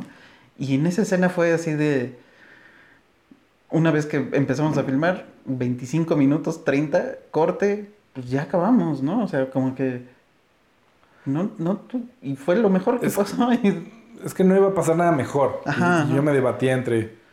Sentía la energía y decía, toda, toda la energía que existía aquí ya está, se fue y está aquí, Ujú. ¿no? Está en la cámara, ya no queda. Ok, ¿qué puedo filmar ahora? O sea, po- se- podría filmar patitos, ¿no? Podría, ok, vamos a hacerlo otra vez. Y va a quedar como sea que quede. Pero entonces tienes más material para editar que va a ser... va a complicar un poco las cosas porque tú crees que está chido y luego cuando lo veas te vas a dar cuenta que no vas a terminar con la misma secuencia. O sea, va a dar pasos extra, ¿no? Ujú. Y es como muy contraintuitivo y es muy anti escolar y es muy antiprofesional y es muy anti todo ese pedo. Es como, no, filma más, güey, cúbrete, es que no mames, ¿no? Y así como, Solo estuve en media hora, ¿qué pasó? sí, ¿por qué no tienes planos de ella? Pues no sé, este, picándose la nariz, ¿no? como, pues porque no lo va a hacer mejor. Es- es- Esto sucedió así y se, se sentía, ¿no? Sí, sí, sí. Susana estuvo como trabajando en este personaje, Susana Salazar, la actriz, trabajando en este personaje durante varias semanas, como pensando en ok, cómo habla, cuál es la cadencia, qué va a pasar. Y fue y lo dejó ahí, Sí. sobre él, ¿no? Y Dana traía todo encima, o sea, era así como estaba haciendo darla, sí. a pesar de que habían pasado dos semanas y todo, Sí, ¿verdad? Fue un... y había hecho otra cosa, Ajá, fue un momento... como que fue un momento muy chingón. Y, y siempre estaba nervioso por eso, así como, "Ah, es que podría haber filmado más, pero ¿qué vas a filmar, güey? sí, sí, sí. Ya está ahí, ¿no? Sí. Y es, es como el- la discusión que siempre tenemos y que a la hora de editar siempre pasa, porque claro, de la manera en la que estamos filmando, hay muchos momentos que en cámara no se ven tan bien, ¿no? O que no funcionan perfecto, porque Ujú. se mueve, porque estoy moviendo el foco o el diafragma o lo que sea y se mueve culero, porque no estoy en foco todavía, justo en el momento en el que tiene que estar el foco, pues cosas que son así, porque es documental, ¿no? Sí. Y hemos aprendido, aparte de apreciar ese estilo, bueno, a mí siempre me ha gustado, ¿no? Creo que tú has aprendido a, a que te guste un poco más. Para mí me encanta ese pedo. Pero, porque me gusta, lo, me gusta eso, me gusta lo imperfecto. Sí. Me gusta que sea, que se sienta que la, o sea, que la cámara también está viviéndolo, ¿no? Y también le es difícil a veces llegar, güey, porque está exacto. pasando por, ¿no? Eh, digo, hay un momento en el que distrae, si es demasiado, eso es cierto. Hay Ujú. que, como que... Pero nos hemos dado cuenta de que eso nos impulsa a generar un montaje distinto. O sea, un montaje como que, por un lado, tiene ya un ritmo y un sabor predeterminado. Y luego a la hora de tratar como de, de que hacer que esos errores fluyan de una manera más este, Sí, sí, sí. chida, encontramos otra cosa. Y, y no nada más es como tapar, ¿no? Como, Exacto, o sea, porque hay muchas, hay veces que vemos películas que incluso está esta onda de entre editores de ayúdale con la edición, ¿no? Al, al, al, al actor. Y, y sí, sí se puede ayudar, ¿no? Ves nada más sus pequeñas reacciones o el comienzo de la frase y te vas a, a otras cosas y, ¿no? El ritmo de la secuencia. Pero al final terminas sintiendo como de, ok, no está mal él como actor, pero hay algo mal en lo que me están contando. Y, y acá es como, no es para ayudar a la cámara estos errores, sino es para aprender a contarlo de otra manera y terminas sintiendo, porque lo que pasó enfrente siempre está, ¿no? Y a lo mejor, este, algo que en, en- el momento, en el momento nos gustó mucho de una actriz, ¿no? De Natalia, Mm. de que era extremadamente fresa y le tiraba mierda a la UNAM, ¿no? Así nos hacía reír, todo, wow, increíble. Primer este, corte, incluso están todas esas, y en el segundo es como de, güey, me harta, la odio, ¿no? Le Y, quitamos pues, todas caer es- mal, pero no la podemos odiar. Ajá, exacto. Le quitamos todas esas este, referencias este, ultra fresas, y ya de pronto fue como, ah, ok. Es una persona, ¿no? es una persona y, ajá, exacto. Y, y qué chistoso que nos hayamos dado cuenta un año después. Sí. Exacto. pero, pues llega, ¿no? Y, y con los cortos ha sido igual, ¿no? O sea, hay, hay algunos que hemos tenido más tiempo para editarlos, este, más ideas desde antes y otros que no, es así como de, nos pusimos la meta del martes estrenar algo y vamos a darle, ¿no? Y se tiene que editar en dos días. Cosa que otras personas, o sea, te hubieran renunciado simplemente por el hecho de, de Sí. tienes que hacer, es, tienes que entregar este corto con esta idea, con cero pesos, una cámara, un micrófono. dos personas. Loco, güey. Eso no se puede. Hasta, hasta si yo lo escuchara de alguien más diría como de no, no, no, no. no, Va a ser una mamada. Pero esas mismas limitantes creo que nos han hecho como... También eso creo que nos ayudó, o sea, el resolver largometrajes de esa manera, porque además fue lo primero que hicimos, Ujú. como que nos dio un chingo de cancha para más cosas. Porque creativamente es una cosa es plantear un sí, una idea, un universo nuevo, lo que sea, ¿no? Una historia. Pero luego es, ok, ¿cómo hago esto? Es como MacGyver, supongo, ¿no? ¿Cómo hago esto si tengo un clip, dos chicles? ¿no? y es como se ha vuelto parte de la historia, lo cual es lo chido. También, digo, es obvio, ¿no? Pero es como, quizás para nosotros no fue tan obvio hasta ahora que ya lo vemos como... Cuando hablamos de este último plano secuencia, pues era, que pueden ver en nuestro canal, por cierto, que es lo anterior. Eh, tú empezaste a, a- siempre has tenido esta obsesión con los planos secuencias eh, a dos cámaras, o con, ¿no? Quieres hacer una película así, que probablemente hagamos en algún momento, y tenemos... Y vimos este video de... ¿Era de Gondry? No. Sí. ¿Sí? De este grupo que ya no, no, no sé, como noventero. Sugar. No, no. Ahorita, en la descripción viene. Entonces, eh, lo vimos y dijimos, bueno, pero, eh, entonces, pero tú querías complicarlo, entonces que fueran cuatro cámaras, o bueno, dos cámaras, pero cuatro imágenes, ¿no? Porque uno es el principio y otro es el final, y empezamos haciendo así como, bueno, pero entonces que sea una X, no, pero qué tal que es. Y así, ¿no? Y justo eso es hablando de cómo vamos a resolver esto en la realidad, güey, ¿no? O sea, ok. ¿Cómo lo podemos filmar? Y hablando de eso, y pasaron dos días o algo así, la idea del suicidio, ¿no? De, de que el suicidio se puede contagiar. O sea, ¿qué pasaría si fuera como una gripa, ¿no? Y que te quieres suicidar y Como un COVID. Exacto, con el COVID y les escupes a alguien o les tornudas a alguien. Y ahora él se quiere suicidar también, pero tú ya no, por alguna razón. Y, y como que en el universo de resolverlo nació también, ¿no? Sí. O sea, en el universo de resolver un problema técnico con el, el universo de juntar eso con esta historia del suicidio y así, dijimos, ah, pues claro, tenemos dos departamentos, ¿no? ¿Qué vamos a hacer? Ah, ok, dos actores, ¿no? Uno está aquí, otro está allá, azotea, ah, ¿no? Y sucede. Entonces, como que es una herramienta creativa muy poderosa el no tener nada. Lo cual también, ya sé que estoy diciendo obviedades, pero es como, ojalá eso fuéramos así de chidos para este, conseguir dinero, ¿no? Porque eso es lo que más trabajo nos cuesta. Pero, Sí, no- nos clavamos nada más en, en las ideas, no. Entonces, necesitamos a alguien que sea así, pero con las finanzas. O aprender a hacerlo nosotros, lo cual es lo que más probablemente tenga que pasar.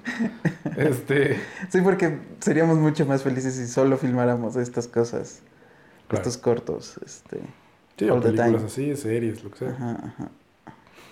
Que también ahorita como pensando en en esto que es tan diferente, lo que te decía yo antes, ¿no? De por donde pasa el cine no crece el pasto y y eh, o sea, lo experimentamos, lo vivimos, destruimos casas nosotros, de otras personas nuestras y así, locaciones rentadas, lo que sea. Y no por mala onda, sino No, por- porque no. la misma naturaleza de esa infraestructura cinematográfica Exacto, exacto. arrasa con todo. Y ahora hemos vivido así de. Pues las cosas, o sea, las regresa a su lugar y ya no pasó nada, ¿no? Ahora siento que es al revés. Ahora siento que, y esto va a sonar súper hippie, no me confundan, pero por donde pasan nuestros rodajes florecen cosas. Ándale. O sea, fuimos a filmar esos comerciales a esta casa que consiguió tu hermana con esta señora que era súper chida. Sí. Y fue un día bien chido. No se rompió nada. No solo no se rompió nada, ganaron dinero cada vez más porque además tenían cosas guardadas desde hace años que era, ah, nos presta eso y se lo rentamos, ¿no? Y así como Sí. toda su casa quedó exactamente igual. Y como que para ellos fue una buena experiencia porque pues nunca había filmado nadie ahí. Y fue cordial. Llegamos, filmamos en chinga, no sé cuánto tiempo estuvimos, como ocho Nos horas invitaron nada unas quesadilla- Unas quesadillas, quesadillas increíbles, de con tortillas de hechas a mano, güey, no. Pero, o sea, salimos de día y llegamos de día. Y Sí. filmamos dos comerciales. Así como, ok. Este, creo que tiene mucho que ver con eso, porque es como, ok, este es el espacio, esta es la gente.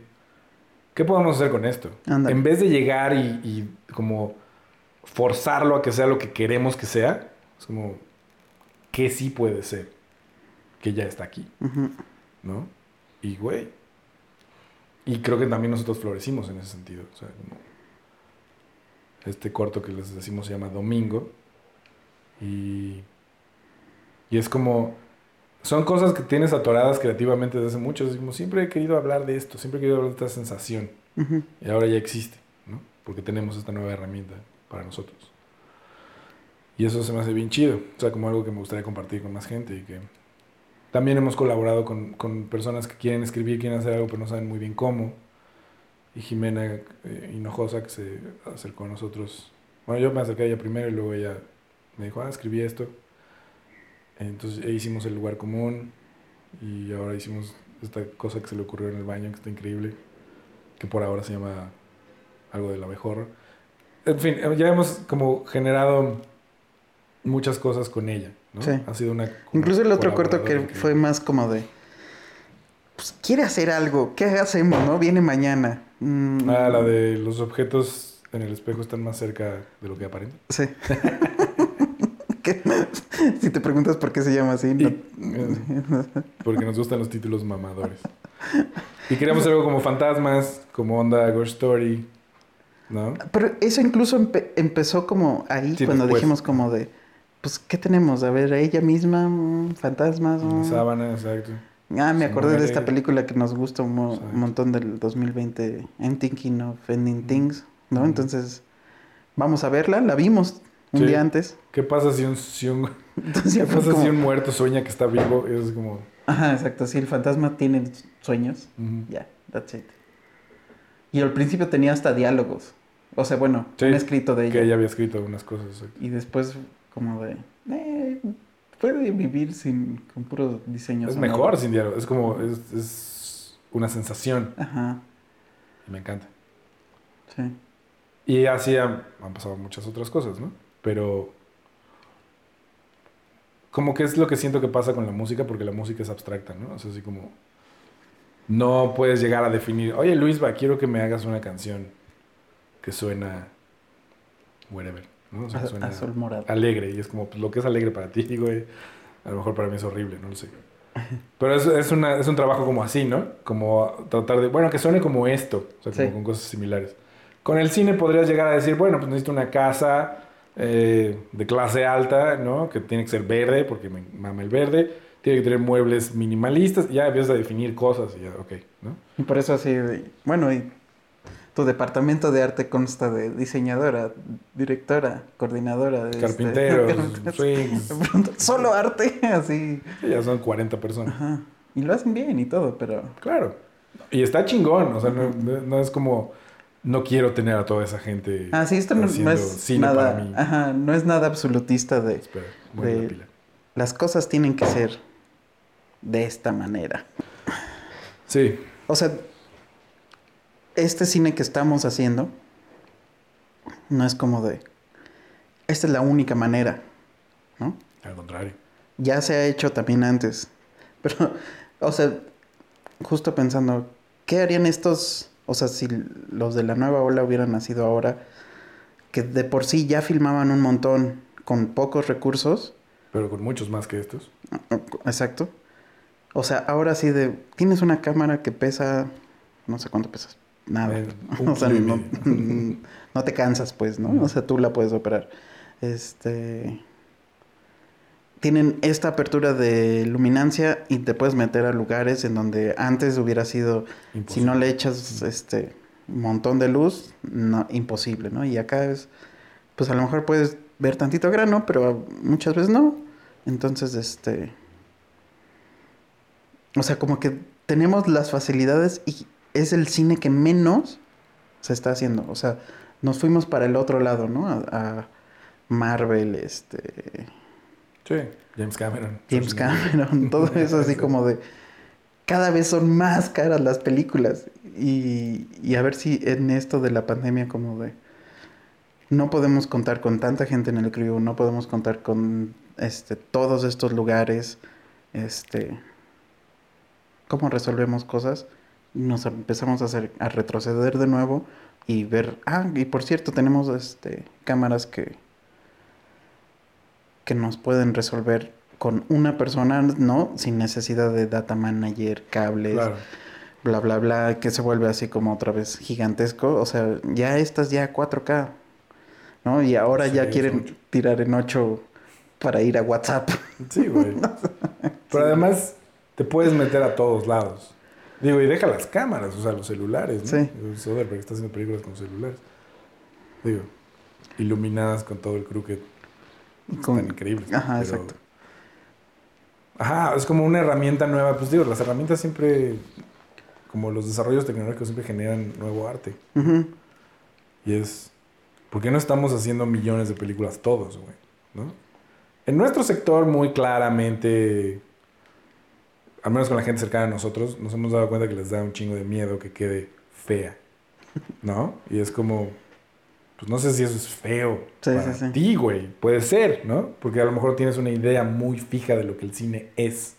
Y es como, el cine solo es cine si se ve así. Y es como, pues no, para mí no.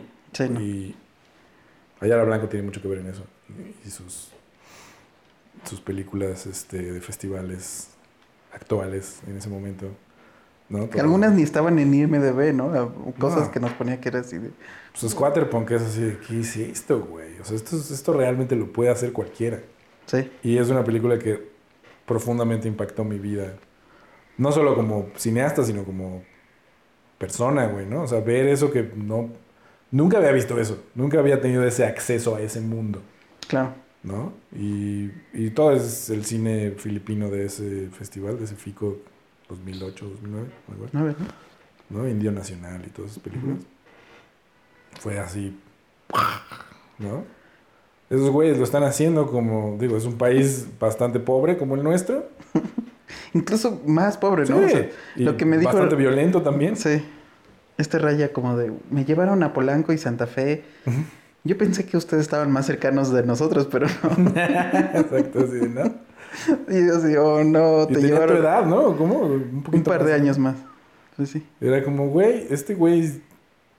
Porque estamos tan cerca de los gringos que a huevo queremos ser así. Es como, no somos nada como ellos, güey, nada. Somos bastante lejanos a ellos. Y qué chido. O sea, más bien hagamos las cosas como Sí. podemos hacerlas aquí, güey. Tenemos tanto que enseñar, además. Eso es otra cosa que estaba, que me tiene un poco cansado del cine mexicano en general. Digo en general porque sí hay películas chidas, pero Pero es... O sea, también ese es el problema. Están chidas y luego qué. Ajá, nadie las ve, ¿no? Digo, porque la paloma y el lobo ahorita está en el cine, pero no sabemos cuánto tiempo dure, ojalá mucho, pero pues, la camarista no estuvo en el cine nada. O sea, estuvo En la cineteca, punto. en la cineteca una semana, no sé. Y no está en streamings. No, y así, pues, digo, ahorita no me acuerdo de muchas, pero te- es muy difícil verlas. Sí. Porque incluso hasta en el mismo streaming, o sea, está Guachicolero, o sea, sí, está en Amazon y la vi porque de pronto salió ahí agregada recientemente y después ya es imposible, ¿no? O sea, como de, si no Claro. estás ahí, no hay algo que que hasta el mismo este plataforma te diga, hey, esto es mexicano, o sea, y nuevo y chido. Entonces se pierde, ¿no? Y, y hasta terminamos diciendo, no hay nada nunca en esta madre, ¿no? El problema es, digo, en el streaming es menos... No, es lo mismo, no es lo mismo, pero es como en los cines, el cine mexicano tiene cero espacio, ¿no? O sea, siempre le dan, aún al cine ultra comercial le dan poquito, y entonces al independiente no le dan nada, güey, ¿no? Y eso están así defendiéndolo hasta con los dientes, siempre, güey, ¿no? Hay que tener un espacio, pues, hay que tener un espacio, güey, pues obvio. Es tu país, es tu industria, a huevo tendría que haber un espacio predeterminado para tu cine. Sí. Eso lo hacen en todos lados, por eso los chinos tienen una industria tan cabrona, güey. Y porque protegen su este ¿cómo se llama? Su material original, o sea, su cultura. Sí. Pero no, aquí pues todo es varo, ¿no? Y es. pues, si la MPAA me dice que tengo que tener todas mis salas para Batman y Superman y lo que sea, güey, lo pongo. ¿no? Y luego- Warner. Exacto. Y encima de eso, o sea, una vez que, digamos, lo- logras brincar eso, ya estás en tu película, la manera en la que se vende, porque hasta hemos respondido ese tipo de preguntas de, ¿tu película a qué otras películas se parece, no? Sí. Que tengan éxito comercial y dices, oh, no. Pero bueno, Sí, oh, bueno. este... Ah, O sea, el- me pasó con maquinaria panamericana. O sea, en el cine antes pusieron los anuncios de Eugenio Derbe- de las de Eugenio Derbez. Ah, sí. La gente pensó que iba a haber una película así, solo que sin él. ajá. Y de pronto, pues no. Eso es una la película. raro. Ajá, como si medio. fuera una comedia ligera. comedia rara, experimental, muy chida y todo. Pero Ajá, la gente fue así como de, pero yo no me estoy riendo a cada segundo que está pasando. y se salió así. No son chistosos. Solo me hacen sentir incómodo. sí, sí, sí. Entonces, este, pues está eso otro, ¿no? Como de, pues existen otros cines, existen otras, este, sensibilidades, este, lo Claro. que sea. No, no, no, no se tiene que encasillar en, ¿no? O sea, diciembre, ¿cómo podría decir, ah, no sé cómo, de qué tipo de película se parece, así como, Pues. tiene eh, más parecido a otras, pues. Es como Slacker, ¿no? Un poco. Es como ese tipo de cine. Como. Sí, sí, Mumblecore y... Ajá. Sí, como. The Puffy Chair y todas estas películas. Cuando los duplas no tenían dinero. sí. ¿No? Digo, Claro. porque tienen dinero y sigue siendo poquito dinero, pero. Cambia un poquito. Cambia. Pero bueno, como Creep, ¿no? O como... Hay muchas películas así. El, el punto es como... Hay mucho cine... Este... En otras zonas del mundo. O sea... No es que se parezca a las películas de... eh, ¿Cómo se llama esto? De Nigeria. ¿No? Porque no. Pero el cine que esos güeyes hacen tiene el mismo espíritu, que es como queremos ver esto con nosotros. Y van y lo hacen, güey, ¿no? Digo, es un cine muy chistoso, güey. Pero quieren hacer películas de acción con efectos así digitales de lo más inmediato que puedan y lo hacen y no tienen un peso y lo hacen. Y, y es una como herramienta cultural, o sea, no, no, no se llama herramienta cultural, es como un... Es parte de su cultura, pero es parte de, de sentir la capacidad de expresarse y de que alguien lo va a ver, Ándale. ¿no? Y eso es mucho más efectivo allá que acá. Es como hay ese ciclo. Porque acá también la gente que hace cine o que hacemos cine, pues somos un cierto sector de la población muy específico también. Que eso es algo que veo que hay cierta variedad que antes quizás no era tan notable, pero sigue siendo poquita, ¿no? Sí. O sea, es clase media, media alta, o rica, o alta, muy alta, y ya, Hombres. Hombres. o mujeres de esa misma clase, pero menos, Menos. muchos menos. Sí. Pero es como... eh, y el problema no creo que sea la creatividad ni que la gente se atreva o no a hacerlo, sino que, ¿y luego qué? ¿Dónde lo va a ver quién? Ese es el mayor problema. No hay un cine que recoja todo este cine. Porque cine independiente hay un chingo. O sea, todas las calidades y lo que quieras, digo, hay festivales que, ¿no? Que sí lo recogen, pero comercialmente no tiene una salida, ¿no? O sea, de pronto hay ciertas cosas muy que me dan mucho la atención, como en Chiapas, que te contaba que estábamos filmando ahí por Sinacantán y en el mercado había estas películas de narcos en, ¿cómo se llama? En Sotzil, que hacían en San Juan Chamula.